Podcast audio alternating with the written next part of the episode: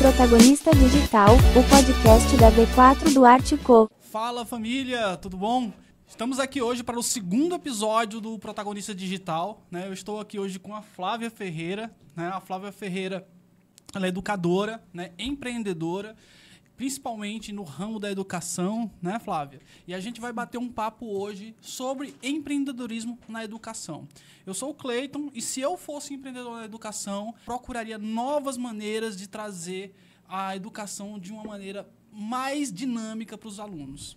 Eu sou o Anderson e se eu empreendesse na área da educação, eu buscaria levar cada vez mais o conhecimento e toda a qualidade do meu ensino para cada vez mais e mais pessoas. E o digital é uma ótima forma de se fazer isso. Bom, gente, eu sou a Flávia Ferreira, né? A convidada que veio falar de educação, né? Dessa maneira de empreender de maneira de, de uma maneira mais inovadora e, e com certeza utilizando o digital. Maravilha. Flávia, eh, eu queria começar eh, com você, com, contando pra gente um pouquinho sobre sua jornada, quem é a Flávia, ela faz, quais são os empreendimentos. Quem é essa mulher, né? Na verdade, eu costumo dizer que os meus títulos não me importam tanto hoje. Eu gosto de ser conhecida como a professora Flávia Ferreira, é assim que eu me identifico, independente de livros publicados para educação, eu sou escritora e eu escrevo para professores, meus livros são todos focados na educação, sobre sala de aula, sobre metodologia, eu escrevo sobre isso, né? E eu sou professora, sou mestre em educação, Estou na educação aí há 22 anos já, fazendo isso. E eu só sei fazer isso, né? Eu costumo dizer que eu não sei fazer outra coisa. Sei fazer educação. Trabalho hoje atendendo no estado do Ceará 16 municípios, né? No Brasil hoje eu atendo Minas Gerais, agora no município de Cássia. Atendo pessoal de Brasília também. E aí atendo Angola, né? Na época da pandemia foi quando, é, utilizando a- as palavras aqui do nosso nobre colega do tráfego, pago, viu, gente? Tráfego pago. É, eu aprendi a, a fazer educação digital. E aí eu montei um centro educacional em Angola, junto com o sócio angolano Alberto Diogo. E a gente tem a SP Center, que hoje é um, é um polo da FacSul. FacSul é uma faculdade da Paraíba, né, da cidade de São Bento, chamada Faculdade de Sucesso, que daqui a pouco a gente vai ser universidade, se Deus quiser. E a gente trabalha lá com a formação desses alunos, nas mais variadas áreas. Estou muito feliz por ter conseguido esse empreendimento que não foi fácil. Mas a Flávia Ferreira é mãe também, certo? E não tem marido porque os homens não me aguentam. É isso. porque eu trabalho muito, aí eu sou o carrola que eles me deixam. Mas tá tudo bem. no mais, gente, eu sou uma mulher de uma cidade muito pequena, uma cidade de 8 mil habitantes chamada Arneiroz. Tenho muito orgulho de ser de Arneiroz.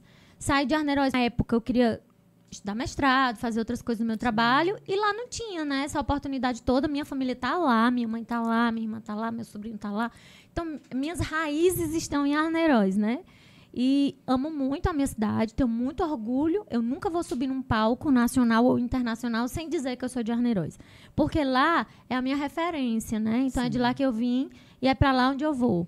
A gente falava é, um dia desses sobre algumas coisas e assim, é, é de lá e é para lá, né? Eu vim de lá e vou sempre para lá. E aí eu vim é, para a região do Cariri para trabalhar com a educação. Trabalhei em algumas escolas aqui da região, inclusive no estado, né? Trabalhei Sim. no estado, no Colégio Polivalente, aqui em Juazeiro, né?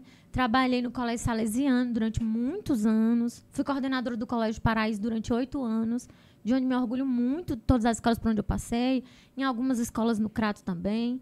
E aí eu fui construindo uma carreira educacional. Fui construindo uma carreira é, muito animada. Eu sempre sou dessa vibe de uhul, vai dar tudo certo.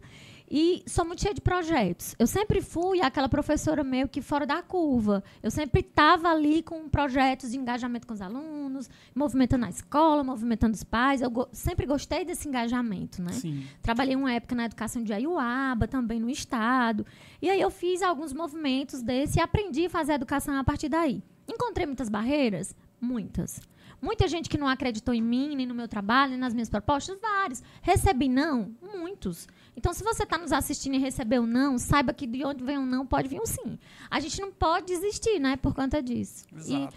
e essa é a Flávia. E aí, dentro disso, paralela a trabalhar no Colégio Paraíso, eu montei meu primeiro instituto de educação, que é o Instituto de Educação Construir. continuei no Paraíso, paralela à empresa, e essa empresa passou três anos, eu trabalhando meio que só de fora, né? E ali dando as assessorias e trabalhando à noite e tal. Depois, na pandemia, eu fui descoberta pelo Google. E a Google for Education me encontrou dentro da sala de marketing digital, fazendo aqueles cursos online. E um dos caras que abriu a porta para mim chama-se Beto Chaves. É um cara muito legal, muita gente conhece, um coach e tal. E aí eu fui fazer uns cursos do Beto online, porque eu estava muito ansiosa, eu sou hiperativa. Dá para perceber, né, minha gente? e aí, como uma pessoa hiperativa, eu estava muito cansada de estar nesse movimento de casa. Eu comecei a estudar tudo do digital. Foi quando eu conheci o Alberto Diogo, que é um angolano hoje, que é meu sócio em Angola. Sim. E aí a gente se conheceu dentro de uma sala de treinamento. E eu quero dizer, gente, o digital dá super certo. Vai pro digital, porque é muito bacana. E a gente começou a conversar, a trocar ideias, e ele me fez uma pergunta que eu achei hilária. Quanto você entende de educação? eu disse, depende do quanto você quer, né? Eu entendo algumas coisas, depende do quanto você quer. E aí a gente começou a transitar. A gente aqui no Juazeiro teve o apoio do Cartório Paris. Eu acho que foi Legal. um dos primeiros contratos internacionais que a Carla fez. Carla do Cartório Paris, doutora Carla, que é minha amiga, é uma pessoa muito parceira. Dei muito trabalho para ela, para ela estudar a tramitação entre esses contratos. Minha empresa de Angola hoje, ela tem três anos. E eu nunca fui lá. Nunca fui. Eu queria deixar claro. Vantagens do digital, né? Vantagens do digital, mas o dólar chega. Inclusive, eu sou conhecida aqui na casa de câmbio do shopping, porque é lá que a gente faz né, a tramitação do câmbio. Muito bacana. Quando eu chego lá, me diz, ah, a garota de Angola, né? Eu sou a garota de Angola, para lá, lá da casa de câmbio. E assim, dá certo, gente. Eu acho que é só você ter coragem. Quando a gente montou em Angola no primeiro ano, quando a gente completou 12 meses, o governo derrubou nossa empresa. Quem vai no meu Instagram vê lá, eu mostrei os cacarecos que ficou, a gente perdeu todo o investimento. Então eu tive, um- eu tive um fracasso real, né? Perdi tudo que tinha investido. Tinha investido na época 50 mil reais, em torno de 50 mil, a gente perdeu tudo. E o Alberto gritava muito, chorando, desesperado. Fora isso, ele tinha perdido também outras coisas, inclusive a esposa. E aí, o que foi que aconteceu? É, a gente começou do zero de novo. Porque eu não aceito ser derrotada. Eu posso levar a pancada, mas a derrota não. Essa é a mente do empreendedor, né? É. E aí ele disse assim, e agora? Eu disse, e agora nós vamos juntar os cacarecas que sobrou e vamos começar do zero. Das cinzas, do pó, da dor. E todo dia eu chorava. Todo dia eu chorava, mas eu nunca chorei para o Alberto. Porque eu sempre acreditei que ia dar certo. Eu acredito que ainda dá muito certo. Esse ano de 2024 vou para Angola, a gente vai fazer um congresso educacional lá. Bacana. E aí vou levar aqui do Juazeiro o professor Pablo Sarches. Fechei com ele hoje, vindo pra cá, né? No carro e tal, trocando mensagens. Ele vai comigo como uma das pessoas que hoje, aqui no Cariri, pesquisa história, né? E aí ele está pesquisando colonização e nada melhor do que ir para Angola, né? Para saber sobre Isso. colonização. Ele vai comigo também, outros brasileiros vão. A gente vai fazer um movimento lá bem bacana.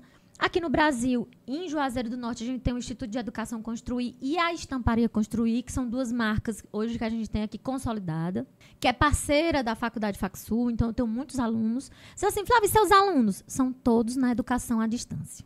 Tudo é AD. Tudo é AD. Eu tenho alunos, eu tenho alunos hoje do- dos cursos profissionalizantes, dos cursos de graduação e pós-graduação, mestrado e doutorado, todos no EAD. Eu acredito muito no digital. Tenho aulas presenciais, que não são muitas, são encontros, fóruns, alguns debates, alguns seminários, são coisas pontuais. Nós, enquanto Instituto Construir, estamos construindo uma sede em Juazeiro do Norte de três andares no, no Limoeiro. Sim. É ali por trás da Castelo Branco. A gente está numa construção aí. A Otos Engenharia está à frente desse empreendimento, porque como eu viajo muito, os meninos estão cuidando da obra. Em breve vai estar pronta. Eu estou devendo até a última alma. Mas quem é o brasileiro que não deve, certo? Vou ficar lisa com as calcinhas rasgadas, mas vou fazer a empresa. Certo? E aí a gente está construindo nossa sede. Lá a gente vai é, é, centralizar a Facsul, o Instituto de Educação Construir e a estamparia. Nós vamos fazer um bloco de empresa num canto só. Tá muito bacana o projeto, muito bonito. E aí, hoje no Juazeiro a gente tramita dessa forma. No estado do Ceará, nos 16 municípios que eu trabalho, eu atendo com a consultoria Construir. Eu, eu, eu chego no município, entendo como está o estado educacional deles e crio mecanismos e treinamentos onde eu, eu faço todas as capacitações com a minha equipe para que o município tenha resultado. Flávia, resultado educacional gera o quê? Dinheiro. Senão a folha não fecha. Prefeito não paga conta de professor se não tiver dinheiro. Então a gente tem que ter resultado nas avaliações externas e eu trabalho para dar resultados aos municípios, junto em parceria com eles. Isso é muito bacana. A gente trabalha com o sistema educacional, né? Eu trabalho hoje com o sistema GT, com o sistema Google for Education, né? com o sistema Recriar, com outros sistemas também que, que engajam educação. E em Angola, SP Center, e Fortaleza a gente criou, né, um filho novo, gente, agora a gente está com um, eu já perdi as contas aí quantas empresas deu, mas a gente tem o Instituto de Educação Recriar, que é uma nova marca da professora Flávia, mas vinculada ao meu filho, né, o senhor José Ayrton Júnior. A gente está vinculando a marca ao Júnior, porque o Júnior é da área de desenvolvimento de sistemas, e aí a gente está desenvolvendo software e a gente vai vender softwares educacionais a empresa fica no Shopping Guatemi Empresarial, lá em Fortaleza, muito bem localizado, inclusive, salas muito bonitas. E eu tô defendendo, viu, meu povo? Trabalhe Bora me comprar que eu tenho que pagar as contas. mas tô crescendo, mas tá dando certo. E essa é a Flávia. Fantástico. Nossa, profissional completa, né? Eu ia fazer várias perguntas aqui para entender todas as facetas da Flávia. Pode fazer todas. Ela já conseguiu complementar muito bem aqui um pouquinho sobre a história dela. Mas eu queria entender, Flávia, dentro de todo esse teu contexto, como foi a tua jornada empreendedora, né? Obviamente que você não se viu empreendendo de uma hora para outra, Não. né? Você obviamente teve um planejamento, viu qual era o nicho, o melhor nicho, afinal você já fazia parte do ramo educacional, né? Onde foi que você conseguiu encontrar essas oportunidades? Como você decidiu, como foi o momento em que você decidiu de fato empreender na educação? É interessante, gente, que eu costumo dizer que o meu, o- assim, a minha chave empreendedora foi o SPC. Quando eu fui pro SPC e fiquei devendo e não tinha mais como pagar, eu me olhei no espelho e disse, mulher, tu é muito inteligente para não sair dessa, né? E aí, assim, eu entendi que a crise financeira, a crise no casamento, eu estava me separando. Eu sou mais uma pessoa que separou nas estatísticas da pandemia, glória a Deus. E assim, e aí eu fiquei é, é, é, dentro da perspectiva de eu preciso fazer algo diferente para sustentar meus filhos, né? Eu tenho dois filhos, um de 21 e um filho de 17 anos, que eu sustento sozinha. Nunca, nunca recebi a ajuda de- dos pais, mas são meus amigos e desejo bem a eles, embora eles não assumam, mas tá tudo bem. E assim, gente, é como muitas histórias de muitas mães, eu sou uma mulher que me obriga a trabalhar porque eu tenho filhos para dar comida, né? Meu filho mais velho fa- faz medicina hoje na Bahia, né? Em Eunápolis, e é muito caro, vocês sabem disso, não é barato, né? Apesar dele ser aluno do governo federal, tem um- todo um custo de, de manutenção, né, para ele estar lá. E essas coisas, elas me estimulam a minha criatividade. Quando eu penso que eu tenho boletos e meninos, eu fico criativa na hora, gente. Você, mãe, que tá aí, que não tem marido, bichinha, coitada. Tá sofrida, não tá, amiga? Pois vamos trabalhar, né? Vamos pensar em alguma coisa que você é muito boa, que você sabe fazer. Aí foi que eu pensei, Cleiton, dentro da minha jornada. Em sala de aula, eu sempre tive muito bom engajamento com os meus alunos. Sabe? A- aquela história do feeling entre professor e aluno, da gente, deles gostarem de mim, da gente né, ter, ter, um- ter uma boa conversa. O meu discurso como professora, e aí eu fui professora universitária no Cariri durante 10 anos, pelo Instituto de Edu Dom José de Educação, que trabalhava em parceria com a UVA, Universidade Vale do Acaraú. Fiz muitas amizades com os meus alunos. É, e eu, eu sempre trabalhei assim, manhã, tarde e noite. Quando você descansou, filhinha? Até hoje ainda não. Gente, porque no domingo eu faço um programa de rádio na Sons um site do Crato. Quando eu tô em Fortaleza, eu faço pelo celular o programa, né? O digital de novo aí mudando a vida das pessoas. Então, é, é, eu tenho uma parceria nesse programa com o Fábio Lemos e o Zim Facundo. Eles estão no estúdio, eu tô em Fortaleza. Quando eu tô aqui no. Domingo agora, eu vou estar no estúdio, porque eu tô aqui no Cariri, né? Então Sim. eu vou pro, pro estúdio, vou fazer o programa e vou pra Fortaleza. De lá mesmo da rádio eu já vou pegar o beco pra Fortaleza, porque segunda eu tenho que estar lá. Então a gente faz isso, né? A gente faz esse movimento. E aí, como, como instalou isso? Primeiro, as dívidas. Né? O SPC, eu costumo dizer que o SPC foi meu grande aliado para eu sa- tentar sair de lá. Né? Então, eu queria sair do SPC e, e queria uma solução para a minha vida. Na pandemia, a gente ficava muito tempo na internet Sim. e vendo muita coisa e tal. E aí eu via muita gente falar desse tal digital que eu não entendia, até 2021, não entendia muito bem o que era esse, esse digital. É, no Colégio Paraíso em si, a gente trabalhava com a Microsoft, eu era uma professora especialista em Microsoft, quer dizer, eu- os caras me deram um certificado, eu sabia trabalhar dentro da Microsoft, do Teams, com os alunos, Sim. Pra gente, enquanto, enquanto empresa naquela época, era muito normal ter uma plataforma digital onde a gente trabalhava a aula com os meninos. Mas na pandemia, o nosso olhar foi- ficou muito mais aguçado sobre isso. eu já empreendia, porque eu já tinha essa empresa paralela com duas sócias, que não deu certo a sociedade, mas foi um aprendizado. E aí, a gente já fazia educação à distância, estava tentando entender o que era esse método de educação à distância. Eu me questionava, enquanto professora da sala presencial das universidades, será que o aluno aprende à distância? Será que ele consegue ser qualificado? Porque você que está nos assistindo fica muito na dúvida. Olha, Flávio, se eu fizer pedagogia à distância, você é uma boa professora? Se você tiver leitura, se você tiver boa vontade de engajamento, vai. Se você for preguiçoso, não vai. Porque quem tem preguiça não é bom em nada, inclusive nem no presencial, né? E aí eu costumo dizer que foi isso que me deu o grande estalo. Então o SPCM foi, foi a minha meta para partir para sair da crise financeira. Tirou da zona de conforto. Me então. tirou da zona de conforto. Nunca pensei meu nome não tá lá, eu ficar arrasada. Aí saí de lá, graças a Deus. É literalmente transformar um. Você tem um limão e transformar em uma limonada. Exatamente. É, um ponto interessante. É, bem no início, você passou ali por diversas dificuldades. Acredito que várias pessoas também passam por dificuldades parecidas com essas. Acho que não, é, não, é, não é estilo Disney, né? Em que tudo acontece de forma bem fácil É. e é tudo às mil maravilhas. Uma coisa exclusiva dela, né? Isso. E como é que foi assim, bem no início? O que te inspirou a empreender? Foi alguém da família ou tem alguém que você admira, que você assistia? Por exemplo, é, na empresa em que a gente atua, nós temos semanalmente reuniões em que todas as pessoas, todos os escritórios que atuam também nessa empresa é apresentado cases de diversas áreas, inclusive da educação também. E sempre que eu vejo algum case lá, me inspira a eu já tive alguns lá também, me inspira a querer mais cases cada vez mais. Então, acredito que quando você é, consegue identificar alguém e você sente uma conexão por essa pessoa, isso te inspira a querer também ir por aquele caminho. Com certeza. É, existem dois personagens que na minha vida foram muito importantes para essa inspiração.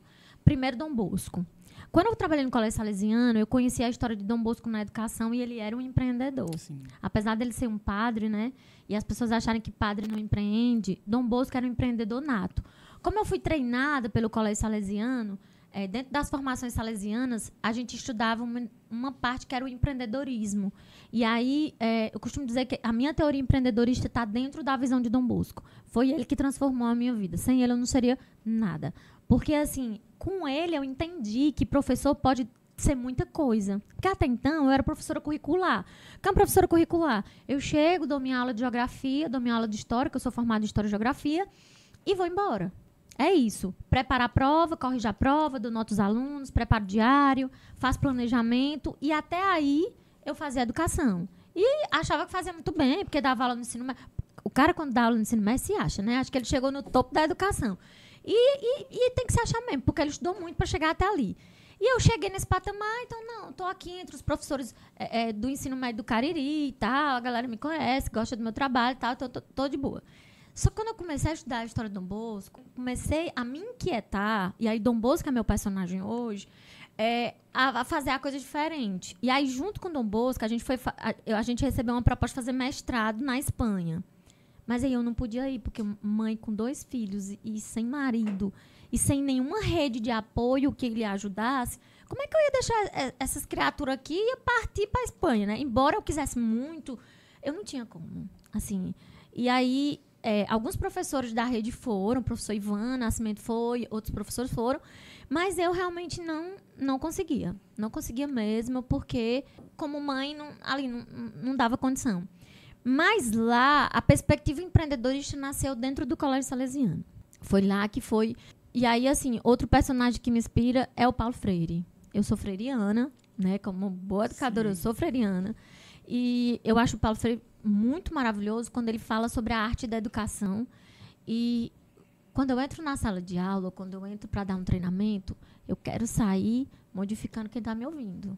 E eu acho que esses dois personagens, eles mexeram com a minha história. Acho que é bem parecido com a forma em que a gente transformou ali também a questão do digital. Havia muito essa questão de apenas ser, ah, vou apenas fazer aqui o que estão me pedindo e o que eu vou lucrar mais. E aí houve essa transformação em que deixou de ser nessa questão de apenas fazer o que é pedido e um foco maior na questão do resultado. Um exemplo disso é que semanalmente a gente realiza reuniões onde a gente apresenta realmente resultados em vendas, não apenas é, olha, foi criado é, essa campanha, essa imagem, a gente apresenta, nós montamos um dashboard em BI onde é apresentado é, o valor que foi investido durante aquela semana, quanto que retornou, a gente faz toda essa mensuração, que é o que a gente costuma chamar de matemática. Isso, interessante.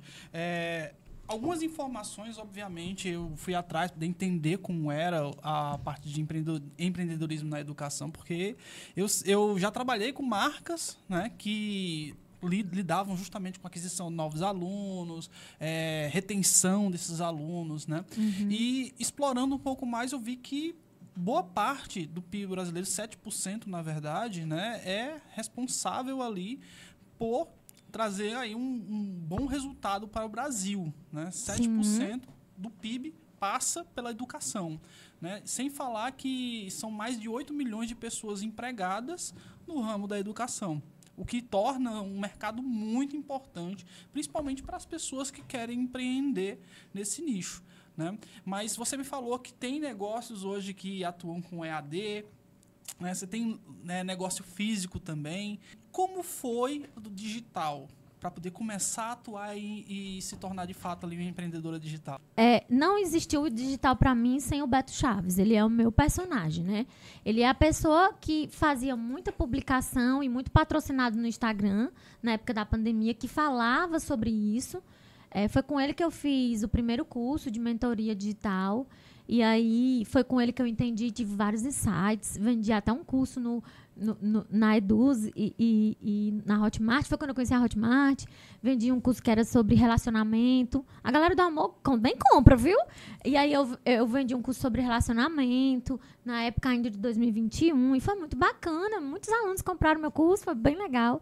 E aí eu fiz até uma parceria com a Vitória França, que era meio que uma, uma influenciadora, ainda é blogueira aqui da, da região do Cariri. A gente gravou algumas coisas que no final é, a gente deixou guardado, ainda tem esse material ainda meio que em arquivo. A gente vendeu só uma parte do curso, não vendeu tudo. E nunca terminou de gravar o resto, né? Porque aí foi quando.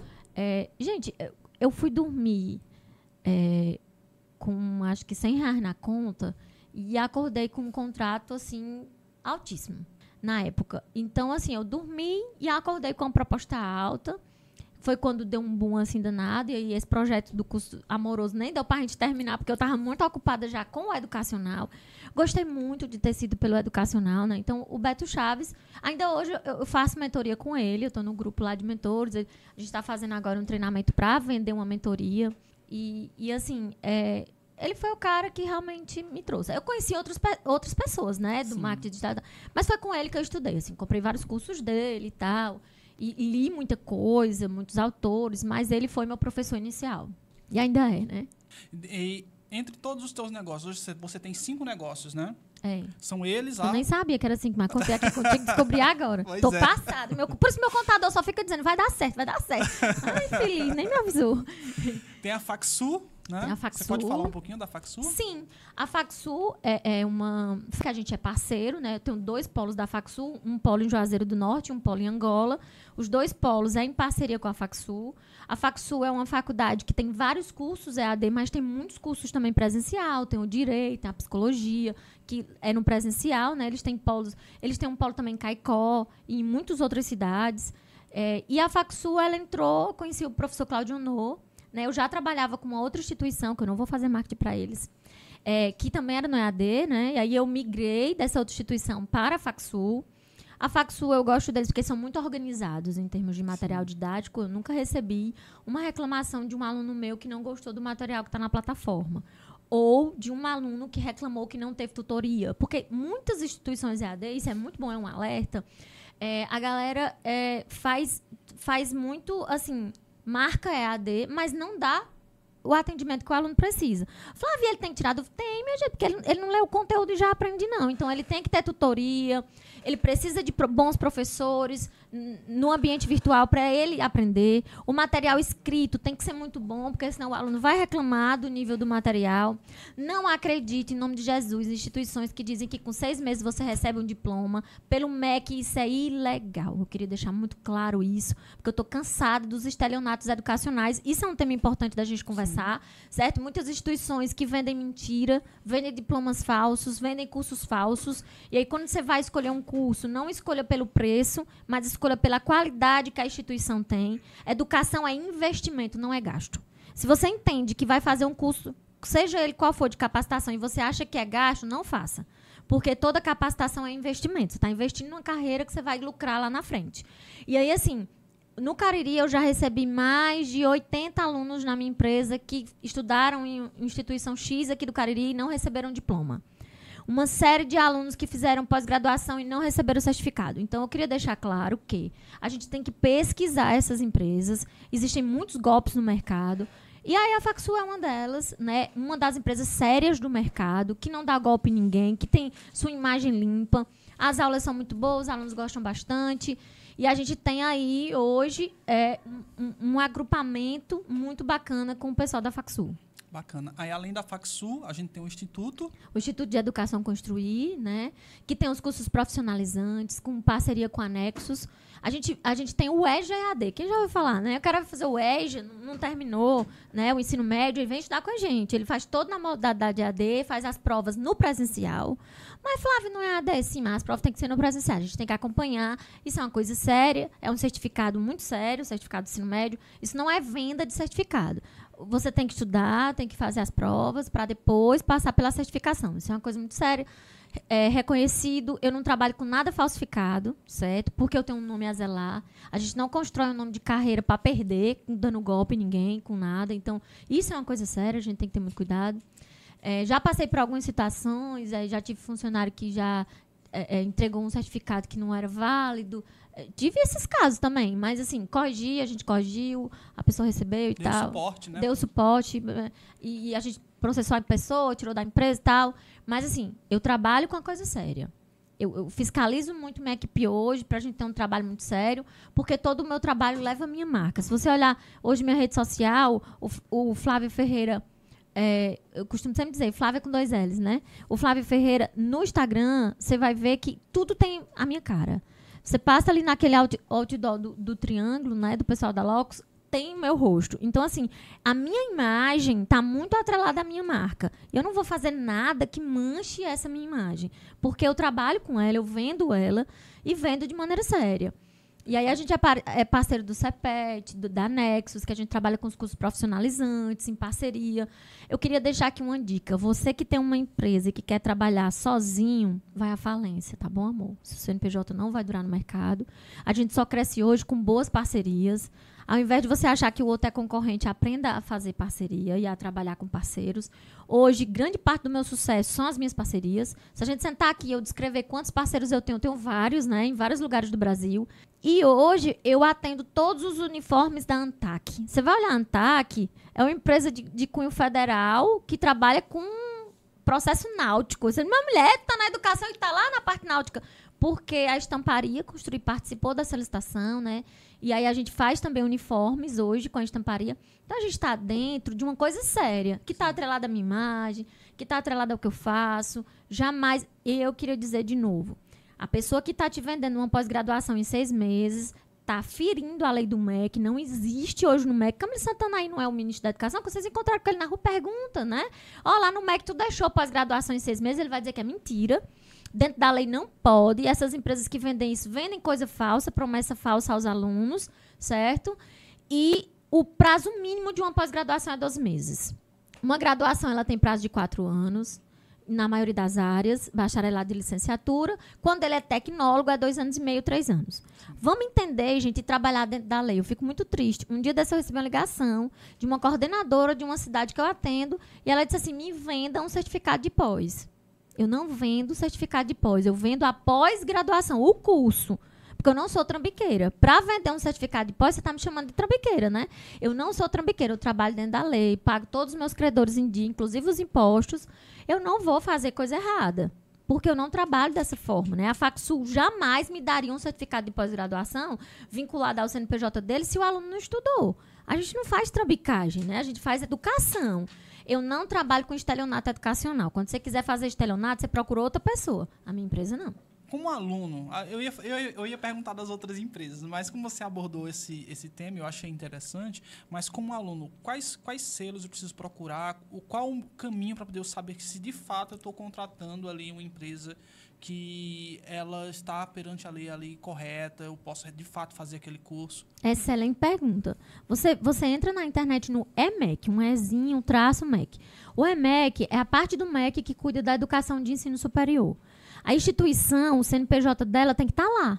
E lá ele dá meio que um relatório sobre todas as instituições. Então ele diz se a instituição tem processo, ele diz se a instituição está tá recebendo algum tipo de, de sanção, ele diz se a instituição ela está realmente com, com hoje um histórico limpo no mercado, se ela já deu calote, qualquer coisa, ela vai dizer. Se a instituição lá tiver alguma restrição, o meu conselho não vá. Não vá que você vai passar golpe. Outra coisa, Instituto de Educação, que é o que eu tenho, o Recriar e o Construir, ele não dá diploma de graduação.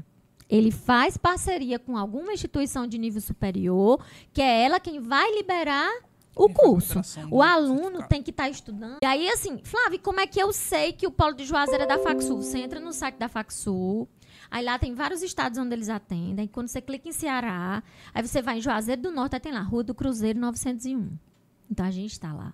Isso garante que eu sou um polo autorizado. Sim. Se você não encontra nada disso, tu tá estudando nessa empresa para quê? Para gastar teu dinheiro e não receber diploma, é? Juazeiro do Norte, nós temos hoje muitos personagens que passaram por isso. Muita gente que pagou o custo todinho, gastou um absurdo, assalariados, cara ganha um salário mínimo, tira um valor de um salário mínimo para pagar para estudar e perdeu. Não, não vai receber. E o estelionatário tá preso. Vocês já viram estelionatário preso no Brasil? Só a pergunta que eu faço. Claro que ele não tá preso. Tá dando golpe já em outras cidades, que eu já soube, né? Saiu daqui, que já deu golpe aqui, que inclusive o golpe é- é- é- passou por 5 milhões de reais, e tá em outro canto e vai ganhar mais de tanto. E na estamparia, você já falou aqui de um projeto que você já atende aí com a estamparia, né? Mas como foi o início? Como é que você resolveu, olha, vou investir em estamparia agora? Gente, eu tava na praia do Porto das Dunas, Réveillon de 2021, tomando Heineken. Quando eu entrei no Instagram, eu juro por Deus, isso é verdade. Tava com meus dois filhos e uma nora, que eu tinha na época, que hoje não é a mesma. E aí, é, eu fui passar o, o- o fim de ano na praia com eles. E eu já estava empreendendo na educação, já tinha estudo de educação construir. Um amigo postou, Alex, no Instagram, que estava vendendo a estamparia dele. E aí eu acho que eu já estava meio embriagada. Aí eu disse assim, amigo, quanto é essa empresa? E eu- gente, eu não entendia nada de estamparia. Não sabia fazer uma caneta personalizada. Aí ele disse assim, é tanto. Eu disse, tu quer tanto no Pix agora? Eu acho que eu baixei assim uns 30% do valor que ele pediu. Aí ele disse assim, não, amiga, eu não... Não, você quer? Agora eu não sabia muito o que eu ia fazer, não. Porque meu filho dizia que ia fazer medicina e eu achava que ele não passava, não vou mentir. Aí eu pensei, eu vou comprar essa empresa, porque ele não vai passar. Mas ele já tem 18, ele precisa trabalhar. Meu maior medo é ter vagabundo em casa pra eu sustentar. Aí eu digo, vou comprar essa empresa eu dar esse menino pra ele trabalhar, né? Pois quando eu comprei a empresa com três meses, o indivíduo passou em medicina. Aí eu fiquei lascada, porque eu pensei, e agora? Como é que eu vou cuidar do estamparia que eu não sei nem o que é? Mas aí, tudo bem. Aí o que foi que aconteceu? Aí ele disse assim, pois tá bom. Aí eu disse, pois manda o Pix. Paguei no Pix sem fazer um contrato, sem nada, porque ele é meu amigo. Ele tinha feito meu site, inclusive o Alex, quem fez o site do Instituto da Educação Construir, confiava nele. Comprei a empresa no Pix. Quando eu acordei depois dessa cachaça, eu digo, minha gente, eu gastei meu dinheiro, que foi que eu fiz? Eu comprei a estamparia, eu falei, meu Deus, agora eu me lasquei. Mas por que que me despertou para comprar?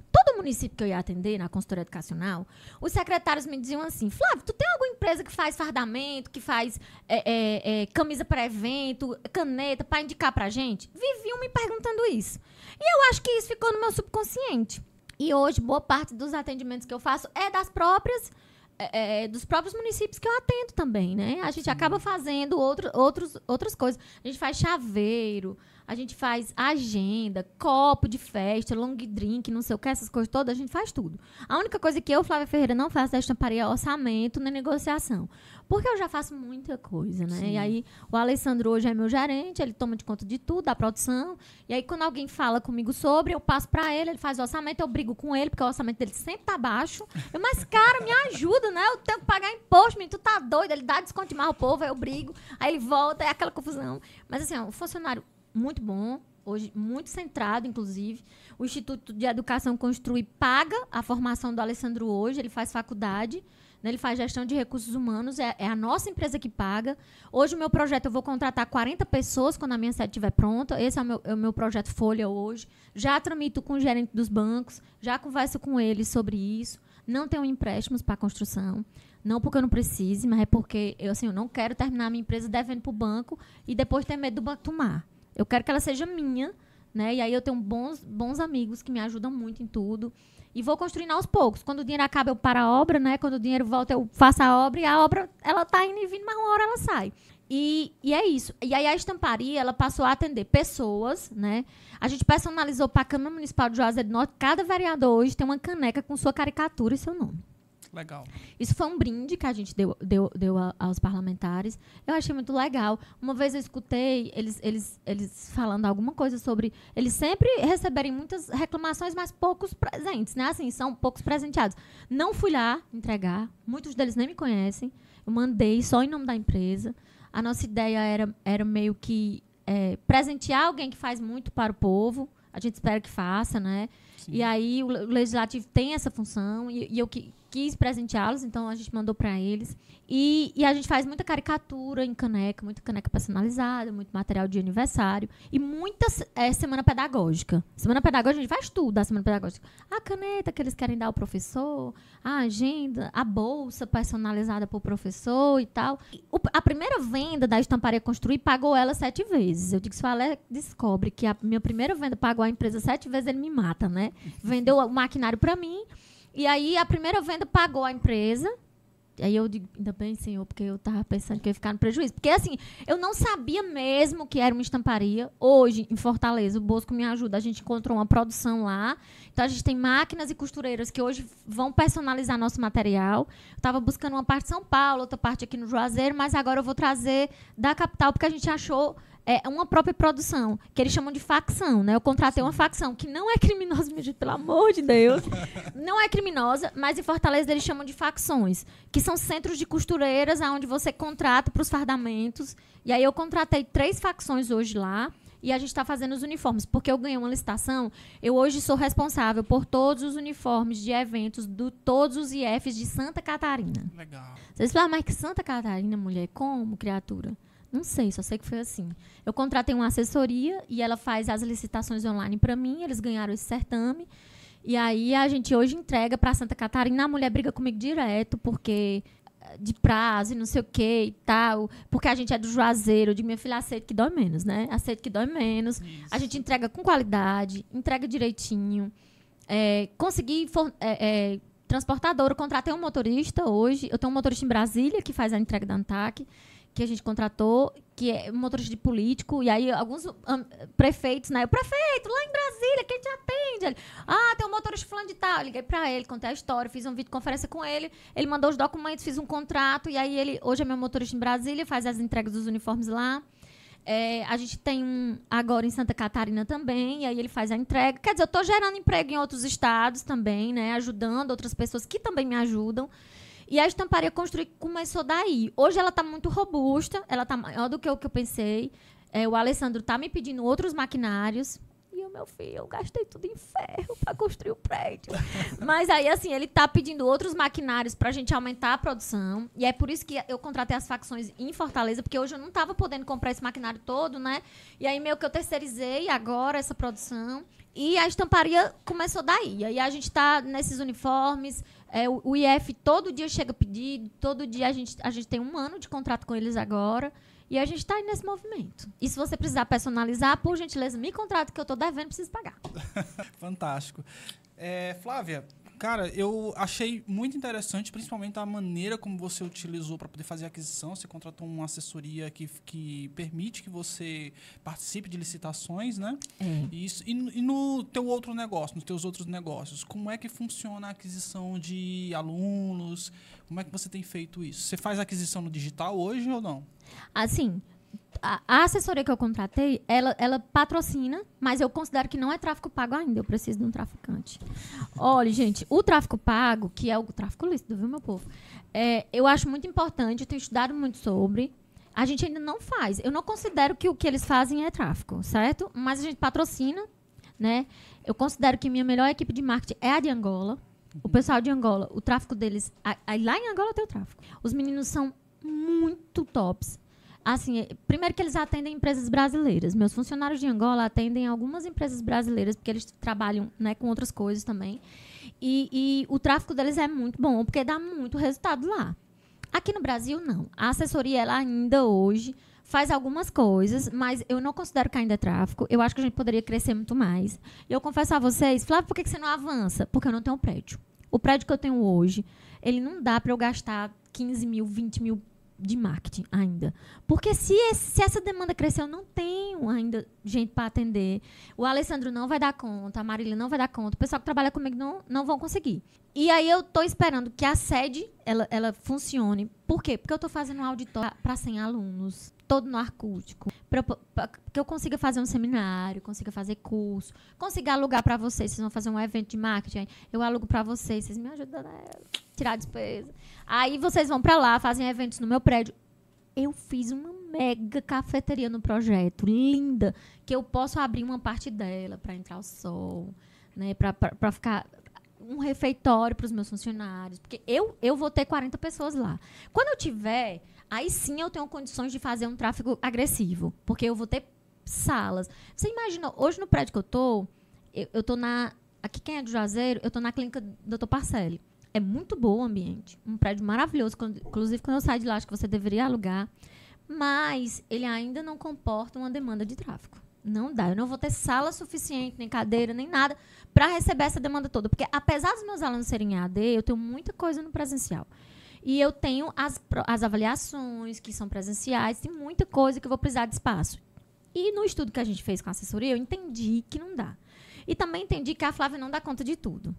Quando eu iniciei, gente, quem entrava no pregão eletrônico era eu. O primeiro, primeiro pregão eletrônico que eu ganhei foi 1 milhão e 800. E a mulher não me contratou. Mas a plataforma fez eu pagar 1.800 reais só porque eu ganhei. Tu acredita? Foi triste. Falei com essa secretária 800 vezes, mas a indivídua não me contratou porque ela ach- me achou jovem. Achou que eu não ia dar conta. E aí eu fiquei milionária e pobre no mesmo dia. Aí, assim, não, não me contratou, mas eu aprendi muito. A- fiz vários cursos é, EAD para aprender sobre licitação. Eu acho que você não pode ser um licitante leigo, né? Tive muitos problemas com contabilidade, inclusive prejuízo financeiro. Perdi um contrato de 500 mil, porque meu último contador foi fez um balanço patrimonial errado. E aí ele ainda veio alegar a culpa para mim. Ora, ele é que é o contador e não eu. Eu, a senhora não viu que estava errado? Não vi, meu filho. Eu lhe pago é para você dizer que se está certo, se está errado. Não- Gente, eu costumo dizer assim, eu não vou aprender coisas que eu estou contratando ele para fazer porque não é da minha celeuma. Se eu for aprender tudo, eu não dou conta, né? Uma hora eu vou ter um pripaque. Aí não, não tem condição. E aí eu troquei de contabilidade. Hoje eu tenho um Rodrigo, que é, que é uma assessoria de contabilidade e jurídica. Então ele cuida de tudo, né? Hoje, todo, todo o processo que eu tenho. Flávio, você tem processo? Olha, quanto maior a sua empresa, mais processos você terá. E saiba disso. Ah, você está sendo processada por cliente? Não. Eu estou sendo process... eu, eu- eu estou tendo processos de é, cursos que eu quero liberar no MEC. É um processo. Um vereador que bate no meu carro e não paga é um processo. Porque o cara me dá um prejuízo de 7 mil não quer pagar. É, licitante, outros, outro, outros caras que, que bagunçam sua vida e aí você. Então, assim, é uma, um- uma empresa, quando ela cresce, ela cresce com a demanda. Comprei um terreno ali no Limoeiro, aí preciso de um advogado que vai tramitar no cartório, que vai fazer transferência, que vai não sei o quê, vai não sei quê. Então, assim, eu tenho várias hoje coisas que a assessoria resolve. Então, o Rodrigo, hoje é quem é, cuida do, do meu financeiro, inclusive. Fui comprar um carro. A gente brigou, assim, mais ou menos umas 5 horas para ele deixar eu comprar um carro. E carro hoje, para mim, ele nem é luxo, porque eu trabalho viajando. Sim. Então, o mínimo que eu tenho que ter é conforto na estrada. Porque os lugares onde eu atendo não tem avião. Agora eu vim de Fortaleza de avião, o Bosco veio com meus filhos de carro, mas, assim, nem sempre eu posso vir de avião, porque às vezes nem tem voo e nem tem preço. Também tem isso, né? Isso. E aí, assim, é, é, hoje ele, ele cuida dessa parte. Então, eu fui é, criando algumas assessorias, porque eu entendi que eu não estava dando conta mais. Eu não, eu não consegui mais dar conta de tudo. A única coisa que eu não divido e não passo para ninguém é senhas de banco, nem cartão. E se eu morrer, meus filhos entram na justiça para tirar o dinheiro das contas. Por quê?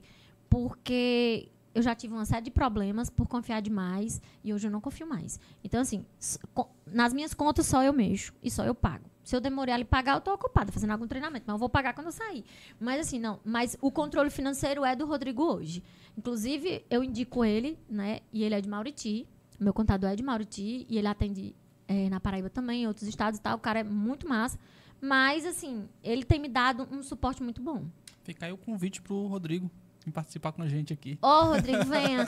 Gente, ele é um fenômeno também. Muito jovem, né? Também, um cara jovem, que atende em outros estados, do- fora o Ceará, e tem crescido muito. E eu costumo dizer que ele cresceu por isso. Ele é fora da caixa igual a mim. Eu, eu gosto muito de trabalhar com quem está fora do padrão. E eu, eu gosto desse movimento, sabe assim? O Rodrigo, ele consegue transformar coisas. E aí ele diz assim, mas eu nunca fiz. Se vira, meu irmão. Aprende, se virar aí, me dá de conta, né? Fantástico. É. Gente, a gente tá aqui conversando com a Flávia, Flávia Ferreira, educadora. Você que tá acompanhando a gente no ao vivo aí, aproveita para dar o like aí, aproveitar, dar um joinha. Aproveita, compartilha esse conteúdo com alguém que você acredita que se, se beneficiaria com tudo isso, com todas essas pérolas aqui que a Flávia tá trazendo pra gente, tá? E eu gostaria agora de perguntar pra Flávia, você também é escritora, Sou. né? Você gostaria de falar um pouquinho mais sobre como você, como é a tua escrita, o, o que é que você normalmente ab- aborda no teu material? Você disse que é direcionado para educação também, né? Isso. Na verdade, eu tô, eu tô escrevendo um livro de romance. Olha só. É. Meu atual ficante é até personagem do livro, né? Tô tentando namorar, gente, mas não dá, é porque é difícil mesmo. Aí o que, que acontece? É, é, eu tô escrevendo um livro de romance por conta que as mulheres falam muito comigo sobre, sobre é, empoderamento. Sim. Aí me acham, é, ah, você é minha personagem, eu gosto muito desse jeito forte que você é, não sei o quê. E aí eu vivo falando no Instagram que eu não encontro amor, porque os homens não me aguentam e tal. E assim, é, é, quando eu digo que eles não aguentam, gente, é porque assim, eu trabalho muito, mas a gente tá muito lotada. Eu não tenho tempo pra alguém que fica, tá onde, fazendo o quê, tá com quem? Não tenho saco. E aí eu tô escrevendo esse, mas ele vai demorar um tempinho ainda pra sair, vai pra correção. Eu sou dislexa, gente, no meu Instagram, vivo esquecendo acento, letra. Não é que eu sou analfabeta, é porque eu sou dislexa, isso faz parte da dislexia. E aí eu fui diagnosticada com 28 anos, então eu não passei por tratamentos, assim. E aí faz parte. Eu vou mandar para correção ainda, mas eu só publiquei até hoje artigos e livros voltados à educação. Eu tenho um livro muito massa que eu construí com meus alunos da pedagogia, que é, é Ler, Entender e Praticar nas Dificuldades de Ensinar, que é um livro lindo, que cada capítulo do livro tem um, um grupo de alunos meu, da faculdade, da época da UVA, né, que escreveu. E aí eles escreveram dentro de suas vivências nas aulas, dentro de suas vivências nas escolas. É um livro fantástico porque ele é como um diário. É como eu, professor, escrever meu próprio diário. E esse livro eu lancei por desaforo. Eu sou muito uma pessoa que, assim, é, eu estava muito cansada daquele papo da sala de professores, onde os professores, ah, esses alunos não sabem escrever, esses alunos não sabem ler, esses alunos. Eu penso que se o meu aluno não sabe ler, não sabe escrever, eu tenho metade dessa culpa. Então não é só do aluno. E aí eu ficava muito indignada o professor universitário dizer que o aluno dele não sabe e, e ele não faz nada de diferente. Eu cheguei um dia na sala e disse para meus alunos, provoquei eles, né? Vocês têm capacidade de escrever? É, que não sei o quê. Passe a ler esse livro em, em, em prestações de 58 reais, que o aluno pagava num boleto, direto para a gráfica. Fiz com a gráfica do Crato. E a gente lançou esse livro no Cariri Garden Shopping. Foi uma noite linda. O shopping parou para ver o que estava acontecendo ali. É, é, muita gente que não era da educação se interessou, inclusive, pelo material. A gente vendeu muitos exempla- exemplares. Inclusive, até hoje, eu, eu recebo muito essa questão de tiragem, a galera me perguntando e me pedindo e tal. É um livro. Eu considero que dos livros que eu já fiz, ele- esse é o meu assim, é a menina dos meus olhos. É o que eu mais amo, porque é dos meus alunos. É uma produção onde eu coordeno todo o livro, lá eu estou como coordenadora e como autora de capítulo também. Mas é principalmente eu consegui provar não só para mim, mas para outras pessoas, que os alunos podem. E aí eu fiz em parceria com os professores da educação física e os alunos da educação física escreveram um livro dentro do mesmo modelo. Eu criei o modelo, Sim. convidei os professores amigos, que era a professora Joacildo, o professor Pequeno e o professor Luciano, para fazer com o pessoal da educação física e a gente lançou os dois na mesma noite. Foi muito bonito esse lançamento, foi inovador para o Cariri. Não tinham livros assim eh, lançados na, nessa, na nossa área, tinha na área do direito, de outras áreas. E eu escrevo para professores. Eu acho, eu, sempre quando eu falo que eu sou escritora, eu conto a história da minha mãe, né? Que minha mãe nunca, nunca, nu- assim, ela não aprovou eu ser professora. E minha mãe só percebeu que eu dei certo quando ela foi na minha primeira publicação. O Fábio Carneirinho estava cantando na abertura da noite de autógrafos. Legal. Aí eu acho que, tipo assim, a ficha caiu, que eram as interfaces da educação. Dos livros que a gente lançou no mestrado, com colegas de mestrado e tal. E aí eu acho que naquele dia minha mãe disse assim: ela deu certo nesse negócio de educação. Porque ela achava que eu ia morrer de fome e não sei o que e tal. E que não ia dar certo. Mas eu sempre soube que eu nasci professora. Quando eu me olhava no espelho, eu já me via professora e minha mãe queria que eu fizesse agronomia. Gente, eu ia ser um fracasso na agronomia, pelo amor de Deus. Então, assim, eu, eu sempre soube o que eu queria. E eu sempre soube que na educação eu ia chegar onde eu quisesse. E eu ainda vou chegar muito mais. Né? Eu ainda quero, eu ainda quero tramitar em, em outras áreas da educação que eu não tramitei ainda. E, e é muito difícil, porque assim, às vezes o cara reclama, reclama, reclama quando é professor, é, do salário, não sei de que, não sei de que. Mas, gente, professor tá ganhando melhor do que muita profissão. Né? Tiveram aí um aumento de praticamente 50%, 33 pontos não sei o quê, depois 14 não sei o quê. Então, assim, o professor melhorou muito. Precisa ganhar mais ainda, porque a gente sofre muito em sala de aula. Mas a gente já cresceu muito e eu acho que a gente precisa mudar o discurso da educação agora. Até para a gente apoiar novos jovens a quererem ser professores. E eu gosto muito de falar da minha carreira, que eu queria dizer, tu é jovem, tá? E não sabe o que fazer, vem fazer educação, vou te contratar. Eu queria deixar aqui um recado. Eu estou precisando contratar professores de português e matemática para desenvolver questões inéditas de SPAES e SAEB. Eu contrato e compro todas as questões. Se não está precisando de dinheiro, faz as questões para mim, manda que eu estou comprando. A gente negocia o valor do banco de questões. Porque dentro dos softs da Recriar, a gente vai vender isso. E aí é, é, eu acho que é uma forma de emprego também.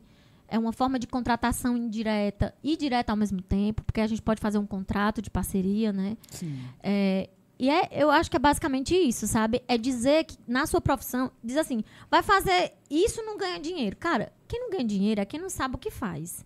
Hoje, em qualquer profissão que você queira, você ganha dinheiro e você cresce. Agora, você precisa saber como você faz, o que você faz e como você quer fazer. E a educação é o berço milionário do dinheiro. Você quer sair de um real a um milhão? Vá para a educação. A gente aqui tem muita condição de ganhar dinheiro, tem muita condição de prosperar na carreira. Agora, se você não tiver coragem de estudar, não entre na educação. Porque para ser um educador tem que sentar e ler. Bacana.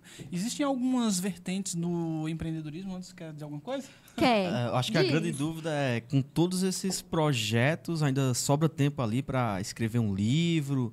E como que você faz essa gestão de tempo? Gente, a gestão de tempo para mim é incrível. Eu postei essa semana que eu tô contratando uma babá. Se você tá aí, quer ser minha babá, eu tô contratando.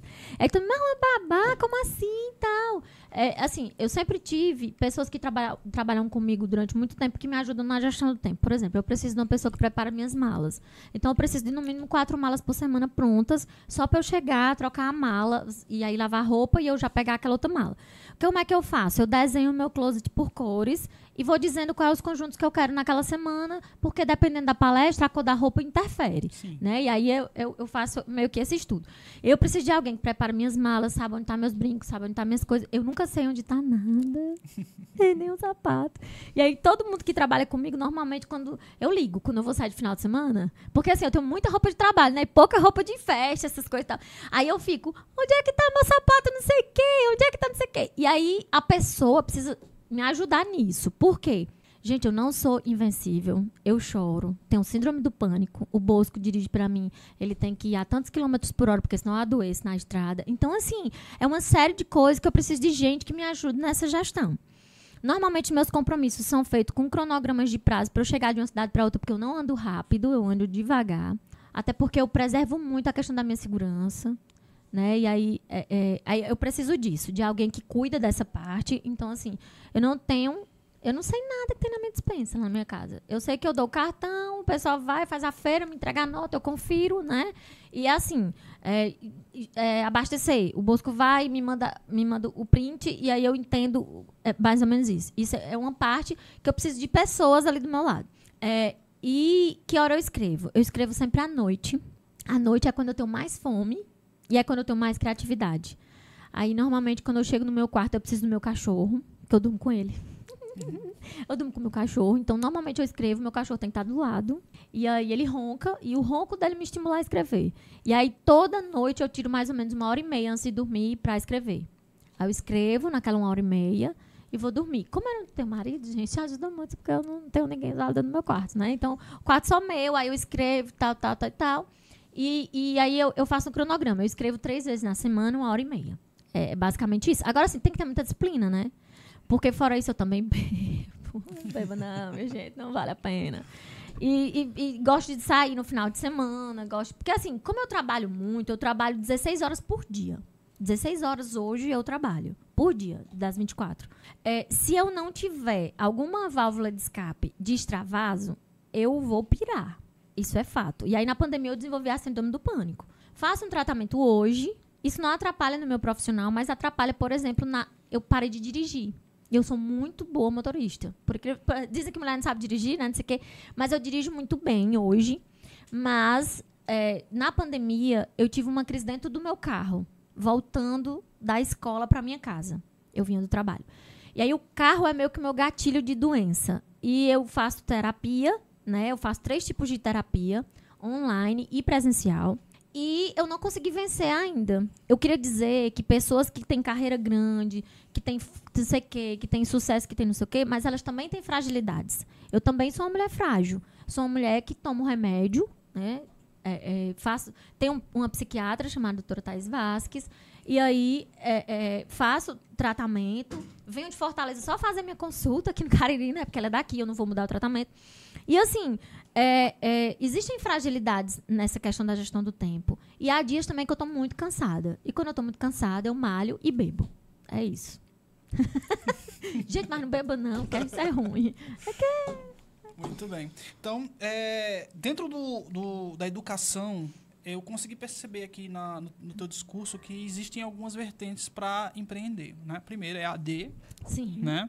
Alguém que tem interesse aí em, em trabalhar justamente com empreendendo é, na educação, o EAD é um dos primeiros caminhos. Sim. Né? Logo em seguida, é, um empreendedorismo voltado ali para tecnologia. Isso. Né? Voltado mais para dinâmicas, como, como ferramentas ou alguma coisa do gênero, Isso. que é uma das vertentes que você tem hoje. Isso. Né? E também é, a educação do empreendedorismo. Educar é, novos empreendedores. Né? É vive, me outra... pedi vive me pedindo para que eu, pra que eu é, é, venda, venda cursos é, voltados a, a, a, ao empreendedorismo. Sim. Aí me pedem muito empreendedorismo feminino. Mas eu costumo dizer que empreendedorismo não tem gênero, né? Eu acho que empreendedorismo é empreendedorismo, seja para quem for. É, ainda não faço é, é, essa área, mas é uma área muito boa, inclusive. É, se alguém estiver me escutando e quiser botar um polo educacional aí na sua cidade, a gente pode ser parceiro. Eu gosto muito de parceria.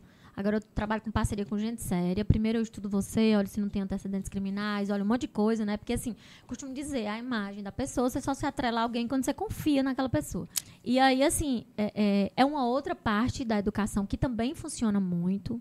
A gente tem que estudar. As leis da educação elas mudam de quatro em quatro anos, em sua grande maioria. Muda o governo, muda o jeito de fazer. Aí você tem que sentar, tem que ler. Eu leio todos os projetos lançados no estado, no município e no cunho federal.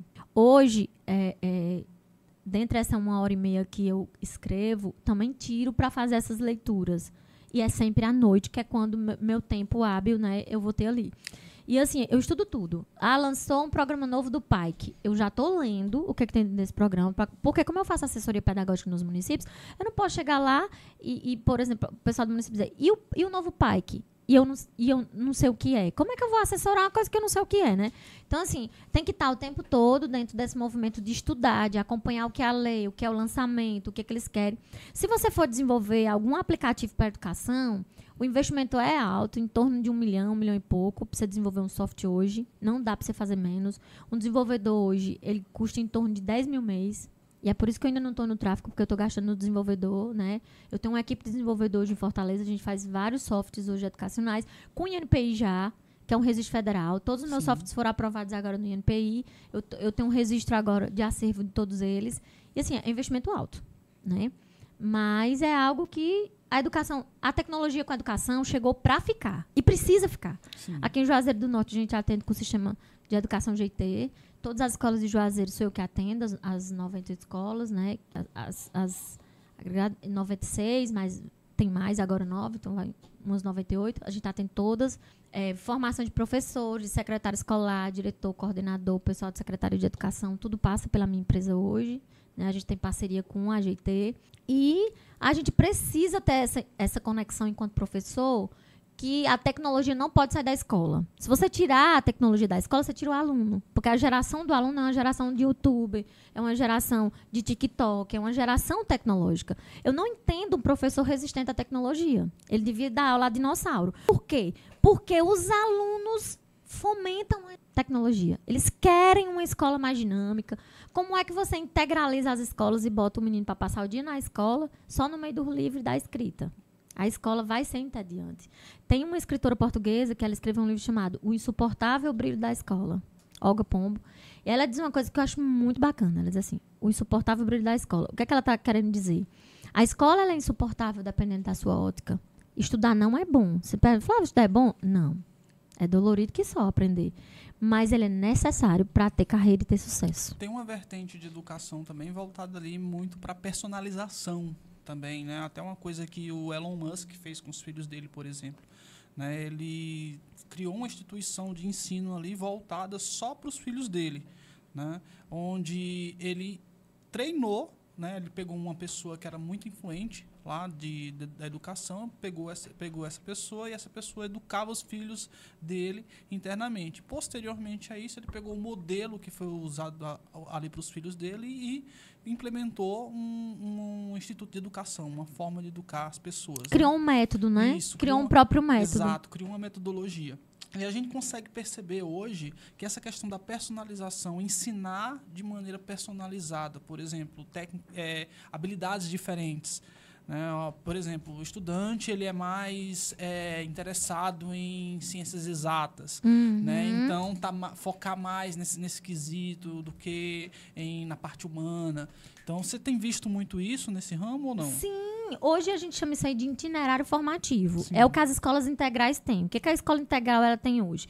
Ela tem disciplinas né, que não são as curriculares, não é português, não é matemática, não é geografia, e são essas disciplinas. Por exemplo, o empreendedorismo hoje é curricular. Tá lá nas eletivas em algumas escolas. Antes só na, do estado, nas escolas profissionalizantes, agora nas escolas municipais, quando a Isolda sancionou, enquanto governadora do estado, a escola integral. E aí, é, é, essas eletivas, que é o itinerário formativo, ele vem com esse olhar. Matemática financeira, hoje tem nas escolas. Eu desenvolvo e vendo todo o material. Eu passei muitos meses trancada, sem ver meus amigos, sem sair de casa, escrevendo esse material quando lançaram a escola integral. Aí estamos assim, mas mulher, como foi que você pensou nisso? Minha gente, pelo amor de Deus, eu sou empreendedora da educação. A educação muda, eu tenho que mudar também, né? E aí, é, é, eu, eu vendo hoje nos municípios esse material também. E aí, assim, é, é, é uma nova fala. E tem que ser um novo professor. E não é jovem na idade, mas é jovem na criatividade. Tem que ser um professor que vai sair do tradicional Sim. e vai inovar. Tem uma disciplina dos itinerários que eu gosto muito, que é cultura digital. Aí lá eu coloco para o professor como montar um canal do YouTube. Aí o professor, mas nem eu sei. Sim, mas eu tô aqui porque eu fui contratado pelo município para lhe treinar, para você aprender como é que monta, para você ensinar seu aluno. Porque seu aluno pode querer ser um youtuber. E ele tem que aprender na escola mesmo sobre isso. E ele tem que entender como é que o youtuber monetiza, ele tem que entender como é que o youtuber pode fazer sua vida mudar financeiramente, como é que é pago, como é que é feito esse. cam- E tem que entender hoje de moeda de troca, tem que entender de câmbio, tem que entender tudo. A escola tem que fomentar essa ideia nova para que o aluno ele possa perceber que, independente do lugar de onde ele é, ele chega onde ele quiser. Eu voltei na minha cidade na festa do município, na, na festa, da- na verdade, da festa padroeira. E acho que há uns 10 anos eu não ficava na festa padroeira na minha cidade, ou uns 5 anos, não sei, muitos anos. E aí, é, é, até o prefeito da minha cidade sentou comigo e falou assim: Flávio, me conta uma coisa, como foi que tu chegou aí? Eu digo, aí aonde? Ai, onde tu tá? Porque eu acompanho nas redes sociais, teu movimento é grande, tu atende muitos. Como foi que isso aconteceu, né? Todo mundo me pergunta isso, como foi que isso aconteceu? Eu pago um preço muito alto. Eu pago um preço muito alto para chegar onde as minhas empresas chegam hoje, a, ter todas essas marcas. Por quê? É um preço de trabalhar muitas horas por dia. Eu trabalho hoje de domingo a domingo. Você olha no meu Instagram, eu tô na praia. Ao mesmo tempo que eu tô na praia, alguém tá me pedindo um orçamento. Aí eu digo, gente, eu volto já. E vou ali e faço o orçamento no banheiro, no meu celular, mando para meu cliente. Aí minha tia, mulher, mas é domingo, diz o cara. Cara, a pessoa não quer saber se é domingo, sabe? É, eu estava fazendo uma seleção agora para diretor no município, e aí o secretário, no sábado, estava conversando comigo sobre algumas coisas que estavam no edital. E minha tia, mulher, mas diz a ele que é sábado. Ele não quer saber se é sábado. Ele precisa de mim agora. E eu costumo dizer que o meu cliente tem que ser atendido na hora que ele quer. E eu só não atendo ele se eu tiver fora de mim, que eu não consiga mais ter raciocínio lógico. Mas se eu tiver, eu vou atender o meu cliente. Porque, assim, eu, eu não tenho décimo terceiro, não tenho férias e não tenho salário mínimo garantido por, por mês. Então, eu não tenho uma base salarial mensal. Empreendedora. Eu sou empreendedora. eu tenho que fazer o meu salário. Se eu não fizer o meu salário, eu não pago as minhas contas. Mas eu tenho imposto para pagar. Porque tudo meu tira nota fiscal. Então, eu não sonego imposto. Eu não consigo sonegar. Eu pago tudo. Minha alíquota de imposto é muito alta. E agora o ICMS aumentou 20%. Eu não entendo como se o Armando prometeu que ia baixar. E aí, o que que, o que, que acontece? É, é, com isso, né? Eu preciso, eu preciso entender muito bem. O aluno precisa entender isso dentro da escola. E eu estou gostando muito dos itinerários que a gente está formando. Educação para o trânsito é um, é um dos itinerários. Então, o aluno está recebendo da escola agora educação para entender como é o trânsito. Quando ele for um motorista, ele ser um motorista melhor.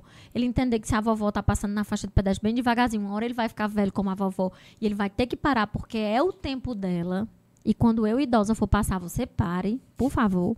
Então a gente tem que começar a entender que os meninos precisam ter uma nova visão. Eu, eu fui para eu fui Mauriti atender a escola e fui falar com os meninos do nono ano. Eu fui fazer uma palestra para eles. Aí eu perguntei assim, gente, por que vocês estão trancados o dia todo na escola? Aí um aluno respondeu, professor, não sei quem foi que inventou esse cão que inventou isso, né? E aí o que, que ele estava querendo dizer com essa fala? Muito simples. Quem inventou isso sem perguntar se a gente queria, né? Sim. Mas aí depois, depois ele, ele brincando comigo, ele disse que está gostando de passar o dia na escola, né? Mas ele só não entendeu por que que fizeram sem o- todo mundo ele. do nada eles entraram na rede social, escutaram dizer que a escola estava virando integral, mas não estavam entendendo meio que, que, que o que era. E mas hoje a escola está oferecendo isso para os alunos e é muito bacana, muito legal. Sim. É, eu queria aproveitar agora, é, Anderson, para a gente poder tentar trazer aqui uma visão tá, de aquisição. Né? É, falando sobre o ramo de, de educação. mesmo, tá?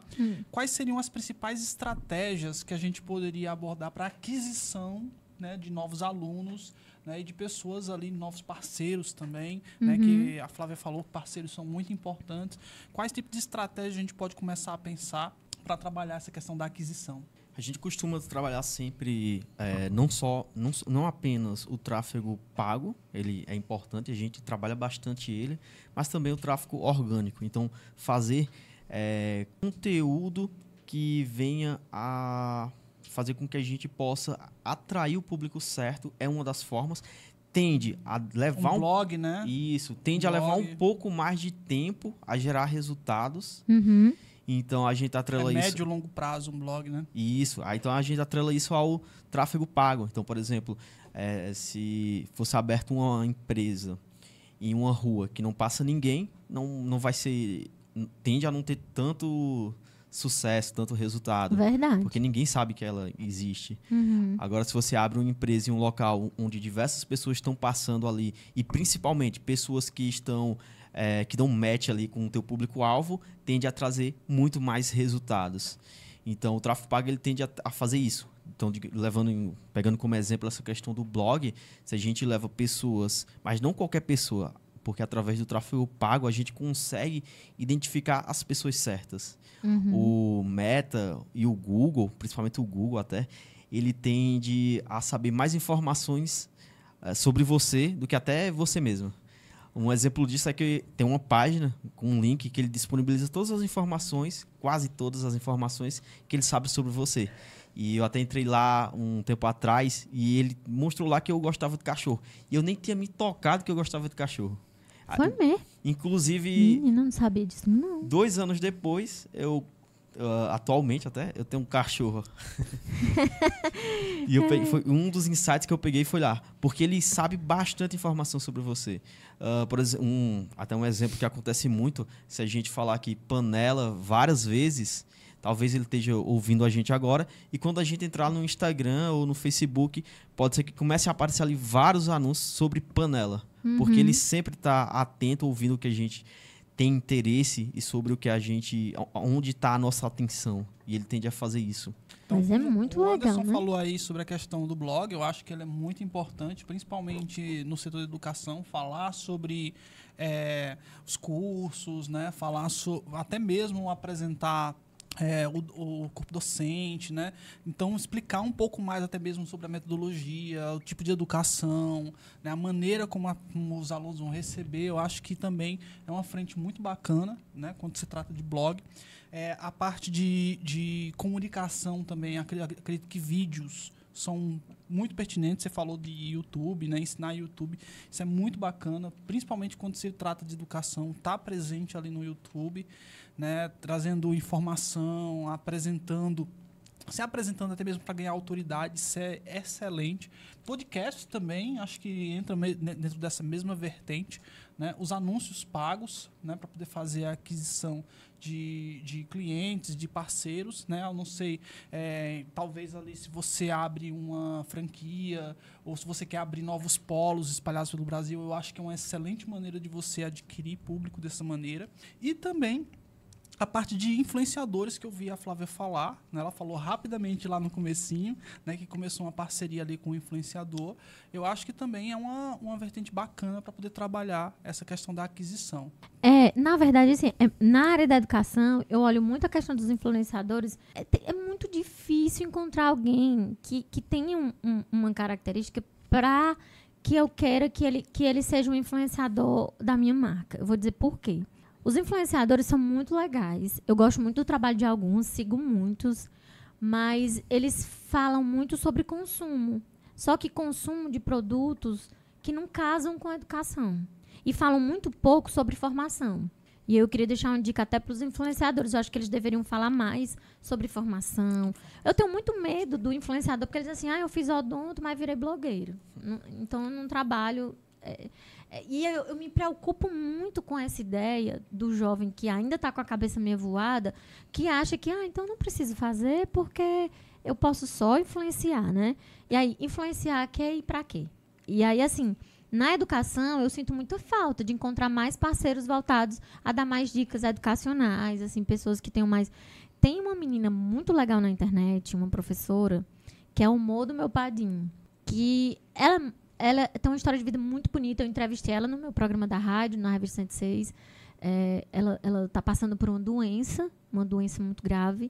E o humor na internet é a forma que ela, que ela tem para sentir menos dor. O tratamento dela é muito dolorido, ela sente muitas dores. Há dias em que ela não consegue. E ela, ela é professora federal. E, e o IF deixou ela trabalhar. Ela trabalha na modalidade online com os alunos, porque ela não quis se afastar total. E ela faz esses vídeos de humor. Aí, lá ela tem uma, uma parte que é a central dos professores, que é muito bacana. Uma pessoa dessa, eu quero muito atrelar minha marca a ela. Sim. Porque ela tá muito voltada a, esse, a- a- ela usa o humor de uma maneira muito saudável e isso eu acho que, que a minha marca tá atrelada a ela. Eu, inclusive já fiz essa proposta para ela, a gente vai fazer agora uma parceria. Eu acho muito bacana sobre isso. Eu tenho visto muitos eh, professores e também eh, profissionais trabalhando muito na questão da educação, principalmente na área da ciência. Isso. né? Tem o Domingos agora, que ele está se tornando muito famoso. Né? Ele, ele ensina física é, com as coisas do dia a dia. Ele é uma pessoa bem humilde. Né? Ele ensina física lá com giz de cera, às vezes com é, só mostrando o calor do sol na sombra, no, no, na luz. Né? E eu acho muito interessante. Né? Então, a, é, influenciadores, acho que bem nesse, nesse sentido, eu acho que Sim. chama muito mais a atenção, principalmente porque você vai é, trabalhar aquela questão da personalização. Isso, eu não né? conheço ele, mas já vou procurar. Procure, Eu é acho, excelente. eu acho, eu acho que assim, é, é, os influenciadores eles ajudam, eles podem ajudar a marca ou não, depende muito da escolha. Eu acho, Exatamente, a gente eu tem que acho- selecionar bem, né? é, eu acho que a marca tem que ter muito cuidado nas escolhas que faz, sabe? É por uma série de questões, assim, querendo ou não, é um público que está sendo conquistado pelo que você está dizendo. Eu acho que você tem muita responsabilidade sobre o que você diz, sobre o que você faz, né? É, eu, eu gosto muito de no meu, meu Instagram, assim, eu recebo muito, muitas reclamações das minhas assessorias. Porque no meu Instagram, eu sou Flávia. Então, assim, eu posto várias coisas minhas, brinco, canto no carro, é, é, é, converso, falo muita coisa é, da minha vida pessoal também, desabafo muita coisa com as minhas amigas que estão lá me ouvindo, né? Que a mulher sofre e tal. E aí, assim, é, é muito legal poder ser eu mesma Sim. eu acho que nada que eu faça na minha vida pessoal interfere no que eu sei profissionalmente. E as pessoas precisam entender que todos os profissionais têm vida própria. E eles têm vida pessoal também. E eles precisam também desse tempo em que eles são eles mesmos, né? Em que eles saem daquela caixa de Pandora, saem daquele, daquela roupagem, ah, professora Flávia Ferreira, ah, palestrante, ah, escritora, ah, não sei o quê. E vai ser só a Flávia Ferreira, a mãe daqueles meninos que dão trabalho, que ela briga com eles, né? É, é, é, a dona de casa, a mãe do cachorro. Gente, eu gravei um vídeo. Eu fui botar meu cachorro pra dormir. Eu dormi no tapete com ele. Acordei hoje de manhã no tapete. E assim, muita gente diz, mulher, tá muito besta, não sei o quê. Gente, eu, eu amo meu cachorro. É, é- como se fosse um filho mais novo que eu tenho. E assim, ele chora, mas é bem negocinho, né? Porque eu faço muito dengue, então... Assim, eu durmo com ele, abraçada, boto na cama, não sei o quê. Aí, uma vez eu, eu encontrei, eu encontrei um, um, um paquera, ele disse assim, não gosto de cachorro. Nem se tornou meu paquera. Porque eu já bloqueei ele no mesmo dia. Porque, tipo assim, o cara não gosta de cachorro, então ele não tá na minha vibe, né? Eu gosto de cachorro. Então eu não quero ninguém que conviva comigo que não gosta de cachorro. Porque eu gosto de cachorro. Então se você não gosta de cachorro, não convive comigo, não. Porque eu não vou gostar de você. Porque é como você diz. Ah, o Google disse que eu gosto de cachorro, nem tinha percebido que eu gosto. E assim, eu respeito muito os animais. Apoio muito o trabalho das meninas que cuidam dos animais de rua. Na minha rua aqui no Juazeiro, a gente cuida de 14. Eu, eu e os meus vizinhos, a gente tem um grupo do WhatsApp, a gente, a gente dá a ração. É, é, é, eu, eu, eu peço sempre o pessoal do Zona Nosso Pai vaciná-los. A gente cuida deles. Eles são meio que, que nossos, né? Assim, todo mundo cuida da rua. E na minha rua ninguém aceita que ninguém maltrate animal. É, é um- é dos trabalhos assim, que, que eu gosto muito de fazer. É, idosos, eu e meus filhos, a gente sempre trocou os presentes do dia das crianças por feira. E a gente sempre deixou nos abrigos. Isso foi uma coisa que eu ensinei aos meus filhos de- desde de muito novo. E, e é, é algo que eu gosto muito de fazer. Então, eu acho que, que essa responsabilidade social que a gente tem sobre o que a gente faz é muito importante. Faço coisas também, assim, tipo... Gente, eu não fui adolescente. Eu casei aos 16. Então, assim, eu tenho um adolescente presidente de mim, que de vez em quando ela extravasa. Quando você me vê extravasando, tira por menos, né? Aí eu volto a ser a mulher empreendedora, não sei o que. Mas de vez em quando eu sou aquela adolescente que eu não pude ser, né? E assim, sou mu- mu- muito parceira dos meus filhos, sabe? Com os meus filhos pra dançar, sabe? Com- Pra gente passear. Viajo muito em família. Gosto muito de família, né? Então, Sim. viajo muito em família e tal, com a minha mãe. Eu nunca tive problema de ser quem eu sou com ninguém. Agora, a pessoa só consegue conviver comigo se entender que eu sou essa pessoa aqui. Eu não sou um personagem. Eu não preciso ser um personagem, né? Eu sou uma mulher. Com todos os defeitos que a mulher tem, com todas as qualidades que a mulher tem, com a minha TPM, né? Há dias em que eu entro no carro, o bolso fica conversando e ele fica lá no monólogo dele, eu tô lá só. Porque não tô muito bem, né? É tipo, tipo assim, meus hormônios são diferentes dos dele, enquanto motorista. E assim, a gente. Ele entende isso também. E, e é, é meio que isso. Eu acho que todo mundo tem falha, todo mundo tem. Eu tenho muito isso. Eu tenho as minhas fragilidades. Eu acordo 4 horas da manhã todo dia para fazer as minhas orações. Nem que eu durma depois, mas eu tenho que acordar 4 horas. Meu relógio biológico. Minha conexão com Deus é 4 horas. Eu marquei isso com ele. Todos os dias eu cumpro, de domingo a domingo. Eu acho que é o momento em que eu tiro para fazer as minhas reflexões emocionais. Muito mais para agradecer do que para pedir. Mas eu tô ali conectada com Deus, independente da religião. Eu acho que é entender que, como ser humano, a gente tem fragilidades e, e tá tudo bem. Eu não dou conta de tudo e tá tudo bem, né? É, é, eu preciso de pessoas que trabalhem comigo para cuidar da minha casa, cuidar da minha roupa, cuidar do meu cachorro, isso aqui, isso aqui. O pet shop já me conhece, eu mando só uma mensagem, manda buscar o cachorro, ele tá sujo, fedorento, aí manda buscar. Aí manda ração, aí manda ração. Aí eu mando pigs, ele, dona Flávia, o cachorro, não sei o que, eu pego. Então, assim, a gente, é, é, eu fui criando meio que ali, né, é, é, pessoas que me ajudam a gerir o meu tempo, porque eu tenho muita coisa para fazer. E assim, se eu não parasse de trabalhar, eu conseguiria amanhecer o dia. Porque eu ainda vou dormir com pautas que eu boto na agenda para resolver no outro dia. E, e, e, isso faz parte da vida adulta, né? O cara quer ganhar 5 mil, cara, mas não quer trabalhar para ganhar 5 mil. O cara diz assim, na faculdade eu escutava muito isso, na, quando eu estava dando aula em gestão de recursos humanos. O, qual é a sua meta de salário? Ele, ah, eu queria ganhar 5 mil. Você é capaz de fazer o quê para ganhar 5 mil? Você é capaz de trabalhar no domingo? Não. Quer trabalhar no sábado? Não. É, quer trabalhar 16 horas por dia? Não. Então você não está pronto para ganhar 5 mil. É fato, não tá. Então, assim, as pessoas querem crescer, mas elas não querem pagar o preço. Eu pago um preço muito alto para chegar onde eu tô hoje, para ter todas essas marcas. Que eu descobri agora, né, que tem Eu vou brigar com o contador. Então, tipo assim, é, é, a, gente, a gente paga um preço muito alto para estar onde a gente está. Há muitas vezes que eu vejo meus amigos postando que eles estão em festa, eu não tô, eu não posso, né? Eu perco muitos eventos de família porque eu tenho que trabalhar. E minha mãe reclama muito porque eu sou ausente. É um preço que eu pago. Né? Os meus filhos é, é, sentiram muito a minha falta enquanto eu estava construindo essa carreira. E é o preço que eu pago. Mas eu preciso pagar. Porque eu tenho uma, uma rede de pessoas que precisam do meu trabalho. Não só dos meus clientes, mas dos meus funcionários, de todo mundo que confia em mim, né? Dos meus filhos e, e das contas que eu tenho para pagar e tal. Então, assim, a gente precisa entender isso, que tudo tem um preço. Eu queria perguntar para você que está nos assistindo, qual é o preço que você paga para chegar onde você quer? Vou deixar essa pergunta aí no ar para a galera responder para a gente. Qual é o preço que você quer pagar? Excelente lição, né, Anderson? Sim. E, Anderson, já na parte de engajamento, você conseguiu absorver aqui junto com a Flávia, que a gente pode utilizar também em alguns projetos ali voltar. É, é pegar um ponto aqui, que já foi até abordado aqui. Uh, a gente pode, por exemplo, fazer com que o público ele engaje mais com os professores ou caso tenha time comercial é possível fazer isso também. Uhum. um, algo que a gente fez para uma determinada empresa que ela tem franquias em todo o Brasil e que funcionou super bem em praticamente todos os estados foi utilizar os próprios vendedores nos anúncios. Então gerou meio que um efeito um efeito celebridade. Eu não estava conversando com uma pessoa que eu nunca havia visto, mas sim com uma pessoa que eu estou vendo ela praticamente todos os dias no meu story. E não de uma forma, eu não preciso entrar lá no perfil para ver essa pessoa.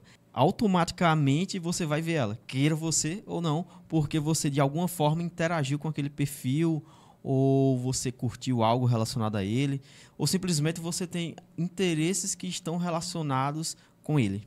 Então, é, uma forma de você gerar esse efeito também foi aparecendo bastante para essas pessoas. E aí, quando o, o, é, o cliente ele já iniciava a conversa com o colaborador, com o time comercial, e o time comercial já enviava um áudio, já, já gerava esse efeito de, tá, eu estou conversando com essa pessoa. E eu sempre quis falar com ela. Então, foi algo bem interessante que a gente levou ali para outros projetos também.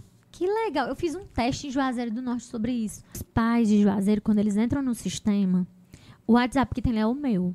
Aí é, o pessoal de Fortaleza falou assim do escritório: Flávio, por que, que você não colocou um WhatsApp comercial para atender os pais? Porque era o lançamento do boletim online de Juazeiro do Norte. E eu queria muito que esse piloto desse certo. E eu queria o mesmo atender, que eu queria entender qual era a dúvida dos pais hoje em abrir um boletim online. E aí eu noto que quando o pai manda uma mensagem que eu mando áudio, bom dia, meu amor. Olha, assim, assim, oh, oh, oi, pai, não sei o que e tal. E aí eu explico como é. Depois eles botam assim, nossa, muito obrigada pelo atendimento. É como diz assim, Joazé, tem um atendimento desse, né? Então eu tenho, eu tenho recebido muitos elogios assim dos pais no WhatsApp, porque eu mando áudios. Eu mando áudios e não mensagens. Porque às vezes quando você escreve, o cara interpreta de um jeito. Mas quando você fala, ele entende de outro jeito. E aí eu gosto muito de falar. Aí eu me falo, ah, pega esse mesmo áudio e manda para todos os pais. Não, porque o meu espírito naquele dia pode não estar tá daquele jeito. Eu prefiro o mesmo fazer naquele dia. E é muito legal, porque eu tenho criado muita conexão com os pais no WhatsApp. E isso tem, tem gerado muitos elogios nas escolas, porque eles estão gostando desse movimento do boletim online, porque o atendimento é vivo. Aí os meninos lá em Fortaleza criaram um, um carro de atendimento e aí disse que um- um- uma pessoa, é, é, a máquina lá, vai, vai ficar atendendo. Eu digo, pô, pai não vai gostar, não. Esse negócio que é, que, é, que é automatizado. Eu odeio quando as operadoras ligam pra mim. Você é fulano de tal? Diga sim. Eu desligo na hora. Eu não tenho conexão com isso aí. Agora, se for um vendedor, ele me convence a comprar. Porque eu tô falando com um cara que ele tem emoção. Então ele tá ali dizendo várias coisas. Eu sou muito emocionada. Então eu gosto muito de gente. E aí vende mais pra mim quando é gente que me atende do que esse negócio de automático. Eu detesto, detesto. Porque esse automático ele não engaja com você. E quando é uma pessoa, ela engaja com você. É muito legal. E eu noto que em Juazeiro surtiu efeito. Boa dica. Então, você que está nos ouvindo, olha aí a dica dos meninos. Eu acho interessante hum, é, também é, que dentro da educação a participação de eventos, né, da a empresa que trabalha no ramo de educação, ela tem que estar presente também dentro de eventos. né? Ela tem que estar em eventos do setor, tem que ter um representante para poder trazer informações, palestrar, né, e visitar instituições. Eu acho que isso também melhora muito o engajamento da instituição. Assim também como a questão da, do- da rede social. Se, por exemplo, eu sou um pai e eu quero eh, saber mais sobre o cotidiano do meu filho, saber como é que está o desenvolvimento dele, ou até mesmo da- dos eventos que estão acontecendo na, no colégio, na instituição de ensino ali, eu acho muito importante também ter uma, uma rede social, um canal social ali, traga essas informações de maneira muito clara, que a pessoa consiga fazer esse acompanhamento. Né? Faz sentido isso, Flávia? Eu concordo muito com isso. Inclusive, eu queria dizer, o pessoal, o pessoal assim, que me acompanha, que vai assistir, que eu vou mandar esse link, dono de algumas escolas públicas e privadas, é, é, é, os proprietários das escolas privadas e, e os diretores das escolas públicas, né? É, eu vou mandar esse link para eles assistirem a, a nossa conversa, mas eu queria também deixar aqui uma dica para o pessoal que tem escola. Escola mesmo, agora estou falando da, da educação básica. Eles investem muito pouco em marketing. A V4 Company aqui, os meninos em Juazeiro, poderiam ajudar vocês a conseguirem mais alunos de matrícula, né? Sim. Porque, assim, eu noto que eles não conseguem aumentar o número de alunos de um ano para o outro. Mas eu sinto muita falta do Instagram da escola. Eu sinto muita falta de um patrocinado da escola. Eu sinto muita falta. E no meu caso, que eu estou construindo sede, eu acho que não tem um espaço físico ainda, mas eles têm. Eles já têm salas, eles já têm professores. Eles só não estão conseguindo aumentar o financeiro da empresa. Exato. Porque Escalar, eles né? não estão conseguindo escalar. Eu acho que contratar vocês para um projeto desse é uma forma de escalar mais rápida. E aí eu gostei muito quando ele falou dessa sugestão, porque é mais rápido para escalar, né? Com certeza. É, você falou dois pontos aí que eles são muito interessantes, que é a questão da parceria, né, de buscar parceiros, de ter um parceiro ali que possa ajudar nesse crescimento, né, e também a questão do conteúdo, né, do marketing de conteúdo, que é essa expressividade, você você anunciar o conteúdo que você está produzindo também, né, até mesmo para a tua base, teus alunos ali conseguir trabalhar essa questão da retenção. Já falando de retenção, Anderson, do que a Flávia trouxe para gente e de tudo isso que a gente tem já de know-how, o que é que a gente poderia trazer de estratégias de retenção para um empreendedor hoje no ramo de educação? É, principalmente manter esse, essa comunicação com ele. O algoritmo, seja do Facebook, seja do Instagram, ele está mudando a todo momento. E a tendência é que ele, por mais que você produza conteúdo constantemente, a tendência é que ele vai entregando para cada vez menos pessoas. E através do tráfego pago é possível você criar, por exemplo, uma campanha de alcance, onde o objetivo dela, há diversos objetivos, essa de alcance em específico vai fazer com que ele exiba esse anúncio para o máximo possível de pessoas, pelo menor valor possível. Uhum. E aí, por cerca de 3, 4 reais, você consegue aparecer para mil pessoas, duas mil, sempre vai variar ali o valor, mas tende a ser um valor bem mais baixo do que se fosse, por exemplo, na televisão ou em algum outro tipo de meio. E o, a maior, melhor parte disso é que é possível mensurar todo, toda a entrega. Quantas vezes cada pessoa está vendo esse anúncio? Quais são os anúncios que estão gerando cliques, que está fazendo com que as pessoas é, vão, vão até o site? Qual os anúncios que são mais assistidos? Qual a porcentagem de pessoas que está assistindo esse anu esses anúncios de forma completa.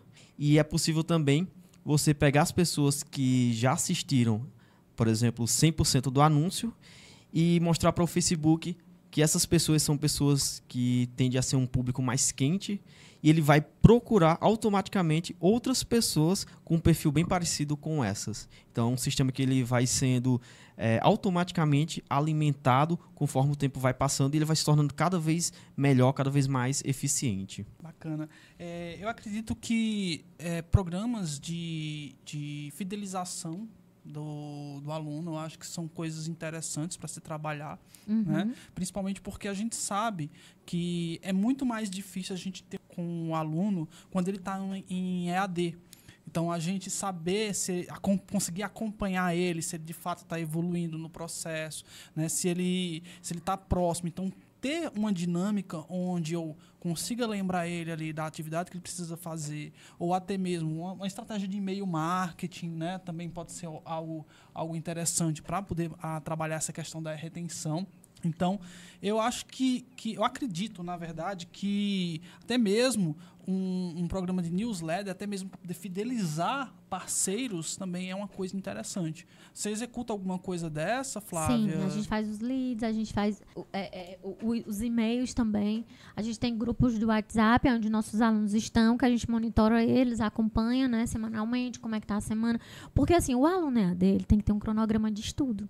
Isso. Ele tem que tirar no mínimo três vezes na semana para estudar à noite, nem que seja ali uns 40 minutos, 50 minutos cada noite. Mas ele tem que ter esse espaço. Às vezes a pessoa entra no EAD e ela acha que ela não vai estudar. Só que detalhe, quando você está na faculdade presencial, você perdeu a prova, aí você mata o tio. Ah, porque meu tio morreu, não sei o que, não sei o que, o professor vai lhe dar a, a segunda opção. No EAD, não. Fechou o dia da plataforma, ela não abre mais. Você vai para repescagem, vai ter que esperar o prazo para no final do semestre recuperar. Então, assim, é, é, precisa de um cronograma de estudo muito mais aplicado. Porque lá você não tem como mandar para a plataforma, ei, meu te morreu, e agora? O que é que eu faço, né?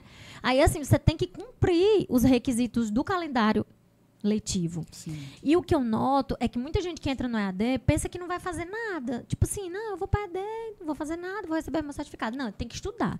E ele tem que ter, assim como o aluno do presencial que vai para a faculdade todos os dias, ele tem que ter um horário de estudo diário. Ou pelo menos três vezes na semana. Eu costumo sempre orientar os alunos assim: você tem que ter no mínimo três vezes na semana para você estudar. Se você não estudar, não vai dar certo. Aí a gente tinha um aluno de pós que ela dizia assim: mulher, Flávia, eu não vou mais fazer essa pós, não. Ela dizia, mas mulher, por quê? Mulher, eu reprovo todas as provas. Eu disse, mulher, não tá certo. Como assim você reprova? Você não tá entendendo os conteúdos, você quer aula de reforço, o que é que você tá querendo, o que, que tá acontecendo? Quando os meus meninos foram entrar na plataforma, aí eu disse, tu pode me dar teu login você pra gente dar uma olhadinha? Ela não fazia as aulas. Estavam todas sem assistir. Ela não recebeu as explicações. Ela pegava o material, não estudava as aulas e ia direto para a prova. E é claro que ela ia reprovar. Porque ela não estava fazendo as aulas. Porque a empresa está exigindo. Sim, a empresa está exigindo. Mas a empresa quer que você aprenda. Ou ela quer só um certificado, sem você saber de nada desse conteúdo. Você tem que ter. Aí eu voltava de novo para ela. Você tem que ter disponibilidade de estudar. Tal, tal, tal. Você quer um acompanhamento, quer vir para a empresa, quer vir estudar no nosso laboratório de informática e tal, tal, tal. Fica difícil. Depende da pessoa também, né? Depende da pessoa. Por isso que eu disse, olha, o EAD dele não é fácil. Ele não é fácil. Às vezes ele é até, ele é até mais difícil que o presencial. Por quê? Porque você tem que querer. Você tem que entender que aquele diploma vai mudar a sua vida de alguma forma. Se você não entende isso, você é só mais um. É por isso que a gente tem tanta gente aí com certificado de ensino superior trabalhando como nível médio. Porque ele foi só mais um que recebeu o diploma. Mas você vai olhar a essência dele, o cara não sabe. Ele está formado, mas não sabe. E quem não sabe, não vai para canto nenhum. Porque não é só o diploma pelo diploma. O cara que aceita uma proposta dizendo que vai fazer uma pós-graduação em três meses, ele não quer ser especialista. Ele é um corrupto, querendo apenas um certificado de especialização. E eu costumo dizer sempre para o quando ele fala comigo, especialista, o próprio nome está dizendo, você é especial, você tem que saber mais que os outros. Como é que você quer em três meses fazer uma, uma pós-graduação? Você vai saber o quê em três meses? Nada. O cara não sabe nada em três meses, nada. Não dá nem Aí, pra assim, tanta disciplina, né? Três meses. três meses, vai aprender o quê em três meses? Pelo amor de Deus, me poupe. Ó, eu- Quando vem com essa conversa pra mim, eu, eu já fico bem agitada. Porque, assim, gente, isso é estelionato educacional, minha gente. Não tem condição. Em três meses, você ser... Você não tem nem vergonha de botar lá no seu nome que você é um especialista. Eu tinha era vergonha. Porque você não é especialista de nada. Você estudou 90 dias. Como é que você aprendeu para ser um especialista? Não se to... Gente, especialidade, você tem que ter um prazo longo de estudo. Você tem que ter autores que você leu. Princípios do marketing. Sei nem dizer o nome deste homem, que é difícil demais. Esse é do Kotler, Kotler, nome chique. Não sei nem dizer isso. aí. pai do marketing. Olha, Flávio, mas você não sabe inglês? Aí a minha grande cartada. E as coisas. Gente, as coisas da minha vida são muito engraçadas. É sempre tudo muito engraçado. É, eu acordei e fui pro banheiro. Aí me sentei no vaso sanitário. Aí peguei o celular. Quem nunca sentou no vaso com o celular? Atirar primeiro o pé da professora. E aí eu li uma reportagem que Harvard abriu vagas para as turmas EA- EAD, de ciências da computação.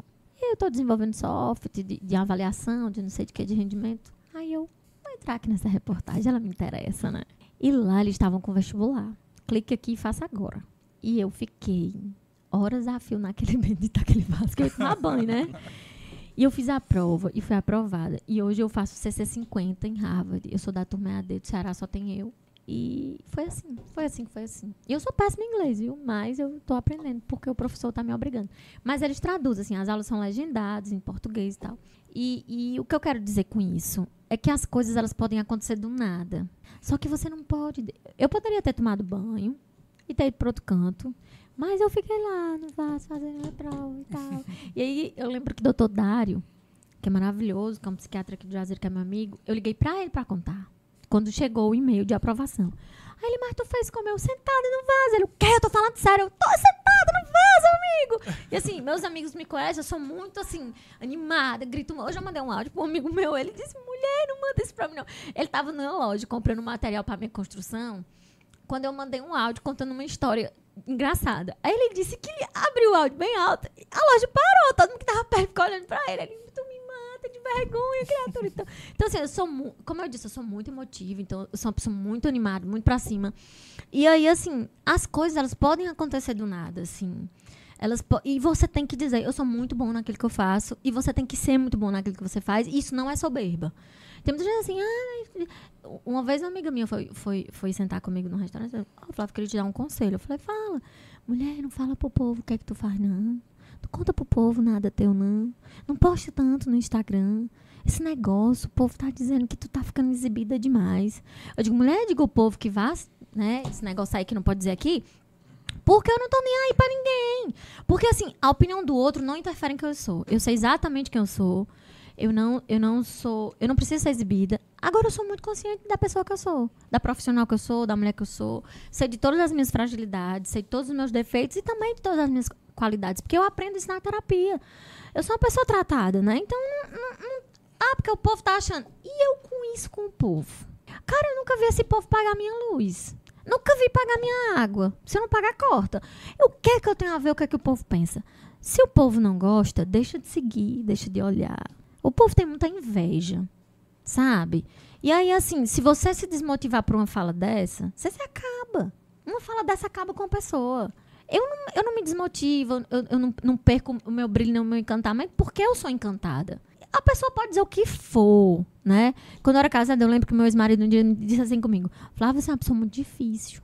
Você pensa que você é uma pessoa fácil? Você é uma pessoa muito difícil. Aquilo me doeu tanto. Mas ele estava certo. Eu sou muito difícil, realmente. Porque eu não sou dentro da rota, eu sou fora da rota. E aí isso parece exibicionismo, e muitas vezes, ou isso parece loucura. E aí é, é, eu faço muito dentro daquilo que eu acredito. As pessoas não aguentam isso, né? E aí eu pensei, cara, como ele sofre por ser casado comigo. Tu é doido, eu dou trabalho demais pra esse cara. e aí eu é, é, eu não me separei dele por isso, né? Mas eu entendi muito isso que ele diz. Tentei melhorar enquanto pessoa e tal. E, e, e haviam algumas cobranças dele. E, e, e, assim, eu nem tô dizendo que ele estava errado. Mas olha só, eu trabalho 16 horas por dia, cresço profissionalmente. O cara quer que eu saiba o que, é que tem dentro das peças da casa, me poupa, meu irmão. A não ser que ele pagasse as minhas contas, pra eu poder saber o cara que tem nas peças, eu ia virar a cozinheira dele. Mas ele não tinha nem dinheiro pra me bancar. E ainda queria que eu soubesse o cara que tinha dentro da dispensa. Vá se lascar, meu irmão. Opa. Não dá, gente, não dá pra eu saber. Ou eu sei uma coisa ou eu sei outra. Eu fui pra São Paulo pra um congresso de educação. E aí, lá, conversando com o palestrante, ele me disse uma coisa. Flávia, você quer ser muito boa em quê? Você quer ser muito boa mãe, muito boa esposa, que eu já estava em conflito no casamento, né? Ou você quer ser uma muito boa profissional? Eu disse, eu quero ser muito boa profissional porque eu sou workaholic. Isso não é bom. Mas eu sou. né? Embora eu tente desmistificar isso, porque eu sou viciada em trabalho, mas eu sou workaholic. Isso é o meu perfil de personalidade, sempre foi. Eu comecei a trabalhar com 16 anos, então sempre foi.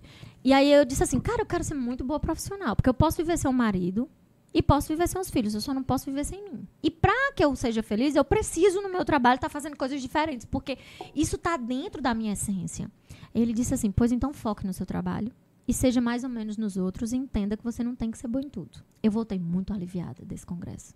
Assim, eu, voltei, parecia que minha mala não vinha nem roupa.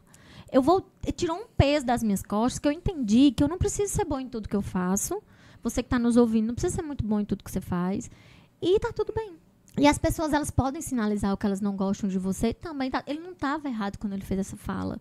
Eu não estou dizendo que ele estava. Eu só estou dizendo que realmente eu não sou uma pessoa fácil, porque eu estou fora da curva o tempo todo.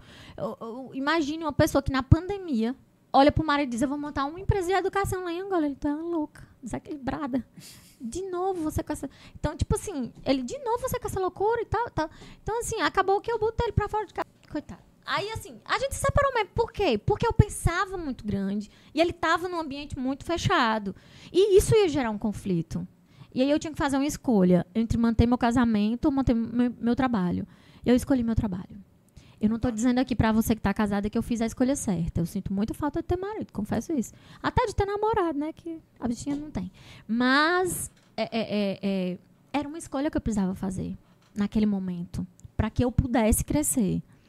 E quando ele saiu de casa, com 90 dias eu ganhei 100 mil. Gente, eu vou dizer a vocês, meus filhos gritavam. Gritavam, assim, eles gritavam. Eu pensei que eles iam ficar loucos, e eu também, porque eu tava inacreditada que eu tinha ganhado 100 mil reais. E foi só me separar. Porque, assim, o projeto estava pronto, mas devido àquele conflito dentro de casa, não estava fluindo, sabe? A gente não estava... Eu não estava conseguindo nem, nem lançar no digital, nem nem queria sair do digital porque eu acreditava, queria montar a empresa de Angola e eu não podia abrir uma live na minha própria casa para dizer que a empresa ia nascer, porque ele não acreditava no projeto. E o conflito estava mexendo e outras questões que já existiam. E assim, a família não sabe porque a gente separou, porque eu estou dizendo agora, mas eu nunca nem falei sobre isso. E aí eu achei que o melhor era a gente separar mesmo, porque eu sonhava muito em chegar naquilo ali. Eu queria muito aquilo ali. E eu acreditava que ia dar certo. Aí um dia meu filho chorando, que quando ele saiu de casa, o financeiro caiu, a gente ficou, né, e tal, e tal, porque a despesa de dois passa a ser de um e tal, essas questões. E eu vendi, para investir no digital, a televisão da minha casa, quando eu me separei, e vendi todos os computadores da minha empresa, só fiquei com dois.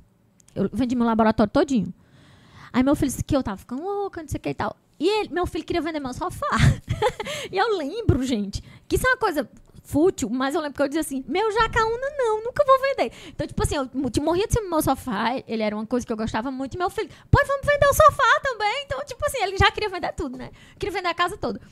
E, e, eu tive que fazer escolhas. E assim, eu vendi essas coisas, que foi quando a gente começou a, a, a, empreender no digital mesmo, de verdade, pancada mesmo. E eu tinha que mandar dinheiro para Angola também, para a gente investir lá com a Alberta. E, e assim, é, é, ele não ia acompanhar.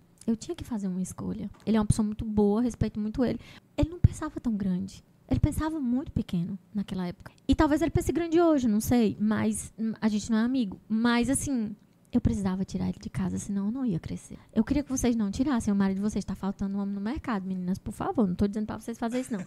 Mas o que eu quero contar aqui com essa história é o preço que você tem que pagar pelo seu sonho. Eu pago o preço que for. E se fosse para deixar outro marido, eu deixava. Se fosse para deixar um namorado, eu deixava. Eu deixava qualquer pessoa que no meio do caminho me atrapalha. Até um filho. Eu não vou mentir. Porque meus filhos, eu sei que eu não faria isso porque meus filhos me acompanham muito e eles são meus fãs. Eu olho para eles e vejo que eles são meus fãs. Mas se precisasse. Porque assim, eu entendo que você tem que ter um propósito de vida. E o meu propósito eu não deixo por ninguém.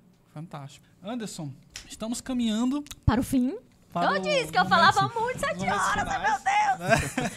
Né? Perdão, que bom, né? meninos. Que bom. Eu queria pedir perdão. completo aqui, eu acredito que a gente conseguiu abranger muita informação, não somente sobre o setor de educação e o empreendedorismo, mas também a gente aprendeu muito sobre a Flávia, né? A, a, a pessoa fantástica que ela é, como empreendedora, como mulher, como escritora. Nossa, eu tô realmente aqui você tem um novo fã. Muito obrigada. Tá? E Anderson, suas considerações? Uh, analisando não só a biografia dela, que o Cleiton enviou, Mas também, com base na- em toda a conversa, acho que teve dois pontos. Não sei se, se vocês vão identificar mais algum, mas eu identifiquei a questão do foco e principalmente a questão da persistência. É, por mais que as coisas estivessem dando errado em determinados momentos, você conseguiu manter o foco no que você queria e afastar tudo para chegar lá onde você tinha é, como meta. Flávia, agora eu queria ouvir de você, né, as suas considerações finais, o recado que você quer dar para quem está começando a empreender, seja no ramo de educação ou seja em qualquer outro nicho. Então fique à vontade e diga seu Instagram também, né? Gente, meu Instagram é Flávia com dois L's Ferreira, OF. Esse é o Instagram dela. Eu botei com dois L's porque não passava, aquele negócio que não passa o nome, né? Aí botei com dois L's. É, Flávia Ferreira tá lá é, no Instagram. Ela tem de tudo lá. Assim, assim meu Instagram é um misto de, de roupagem de várias coisas. Ele é bem bagunçado. Porque eu sou bagunçada, no sentido assim que eu sou uma pessoa que tá sempre como furacão e tal. E aí o, o, o menino que, que faz as artes e tal, ele vive reclamando, porque diz que eu bagunço muito. Ah, você bagunça o Instagram, posta com seu filho no pôr do sol, mulher! A outra postagem era não sei o quê. Gente, eu vou postar. O Instagram é meu, eu faço o que eu quiser, né? Então, tipo assim, é- é, tem lá uma mistura, muita coisa. E eu sou, eu sou realmente um furacão em, em forma de pessoa. Já me identifiquei isso na terapia. Eu não consigo ser uma pessoa, assim, amena, pacata, sei o quê. Não, sou essa pessoa. Eu queria agradecer a vocês a oportunidade de falar aqui como educadora, que, como professora, que você, professor, pode chegar onde você quiser na sua carreira. É preciso apenas que você tenha foco e que você vá jogando essas arestas do meio do caminho que te atrapalham para fora de casa. O que não vai dando certo, você joga fora, não codifica e segue. Críticas eu recebo em tempo real, de todos os lados, de família, não sei de quê, que não é família e tal. Recebo. Pouca gente te elogia quando a coisa dá certo e muita gente fala contigo quando a dor aperta. O engajamento maior é pela dor do que pelo sucesso. Eu posto uma coisa que eu ganhei, eu recebo poucas mensagens de sucesso. Postar um, um problema que eu tive, todo mundo engaja comigo. Então, assim, eu prefiro muito mais continuar. E quando eu tô fraca é quando eu tô mais forte. Então, quando as pancadas vêm é quando eu tô mais firme quando eu sigo. Ontem eu não conseguia dormir porque eu tava com um problema dentro da minha empresa. E eu mesma provoquei isso. E eu, eu cheguei pro meu filho, ele tava. Meu filho e minha nora no quarto. Eu cheguei pro meu filho e disse assim: olha, nunca plante aquilo que você não tem capacidade de colher. Mas, mãe, por quê? Porque eu plantei algo que eu estou colhendo que eu não estou gostando. E a culpa é minha. Porque eu mesma plantei isso e eu não podia ter feito isso. Aí ele, mãe, aí ele foi tentar me mostrar um outro olhar, né? Pra quem tá de fora da, da história. Aí disse, mãe, mas não é bem assim e tal. Então, é, é, é, mas eu resolvi. Ele disse assim, vamos fazer um lanche e tira o foco. Quando você voltar, você consegue resolver. Quando eu voltei, eu criei a estratégia de resolver. Eu já amanheci feliz, já sabia a solução. Já fui lá, já resolvi, já mandei ver na coisa e tal. E resolvi. Mas assim, uma, coi uma coisa que, que, que eu levo pra minha vida como ser humano é, eu não planto coisas ruins. Porque senão eu recebo. E aí eu tenho procurado na vida das pessoas por onde eu passo, plantar coisa boa e fazer parcerias boas para que eu possa colher coisas boas. Queria agradecer muito a vocês a oportunidade de uma professora estar no podcast. Não é, não é comum, né? A, a gente não vem muito a podcast. Então, queria agradecer muito essa oportunidade de falar da, da mulher que a Flávia Ferreira vem se tornando, da mulher que ela é, com todas as fragilidades que ela tem. Mas que ela é uma pessoa que tem muito foco, eu acho que você definiu bem. E, e apesar de todos os desafios, eu continuo seguindo e vou seguir sempre. Eu sou incapaz de desistir. E se eu perder tudo, eu começo do zero. Pode ter certeza. Porque o fracasso não faz parte do meu sobrenome. Fantástico. Gente, essa foi a Flávia Ferreira. Eu sou o Cleiton Eu sou o Anderson. e nós somos os protagonistas digitais.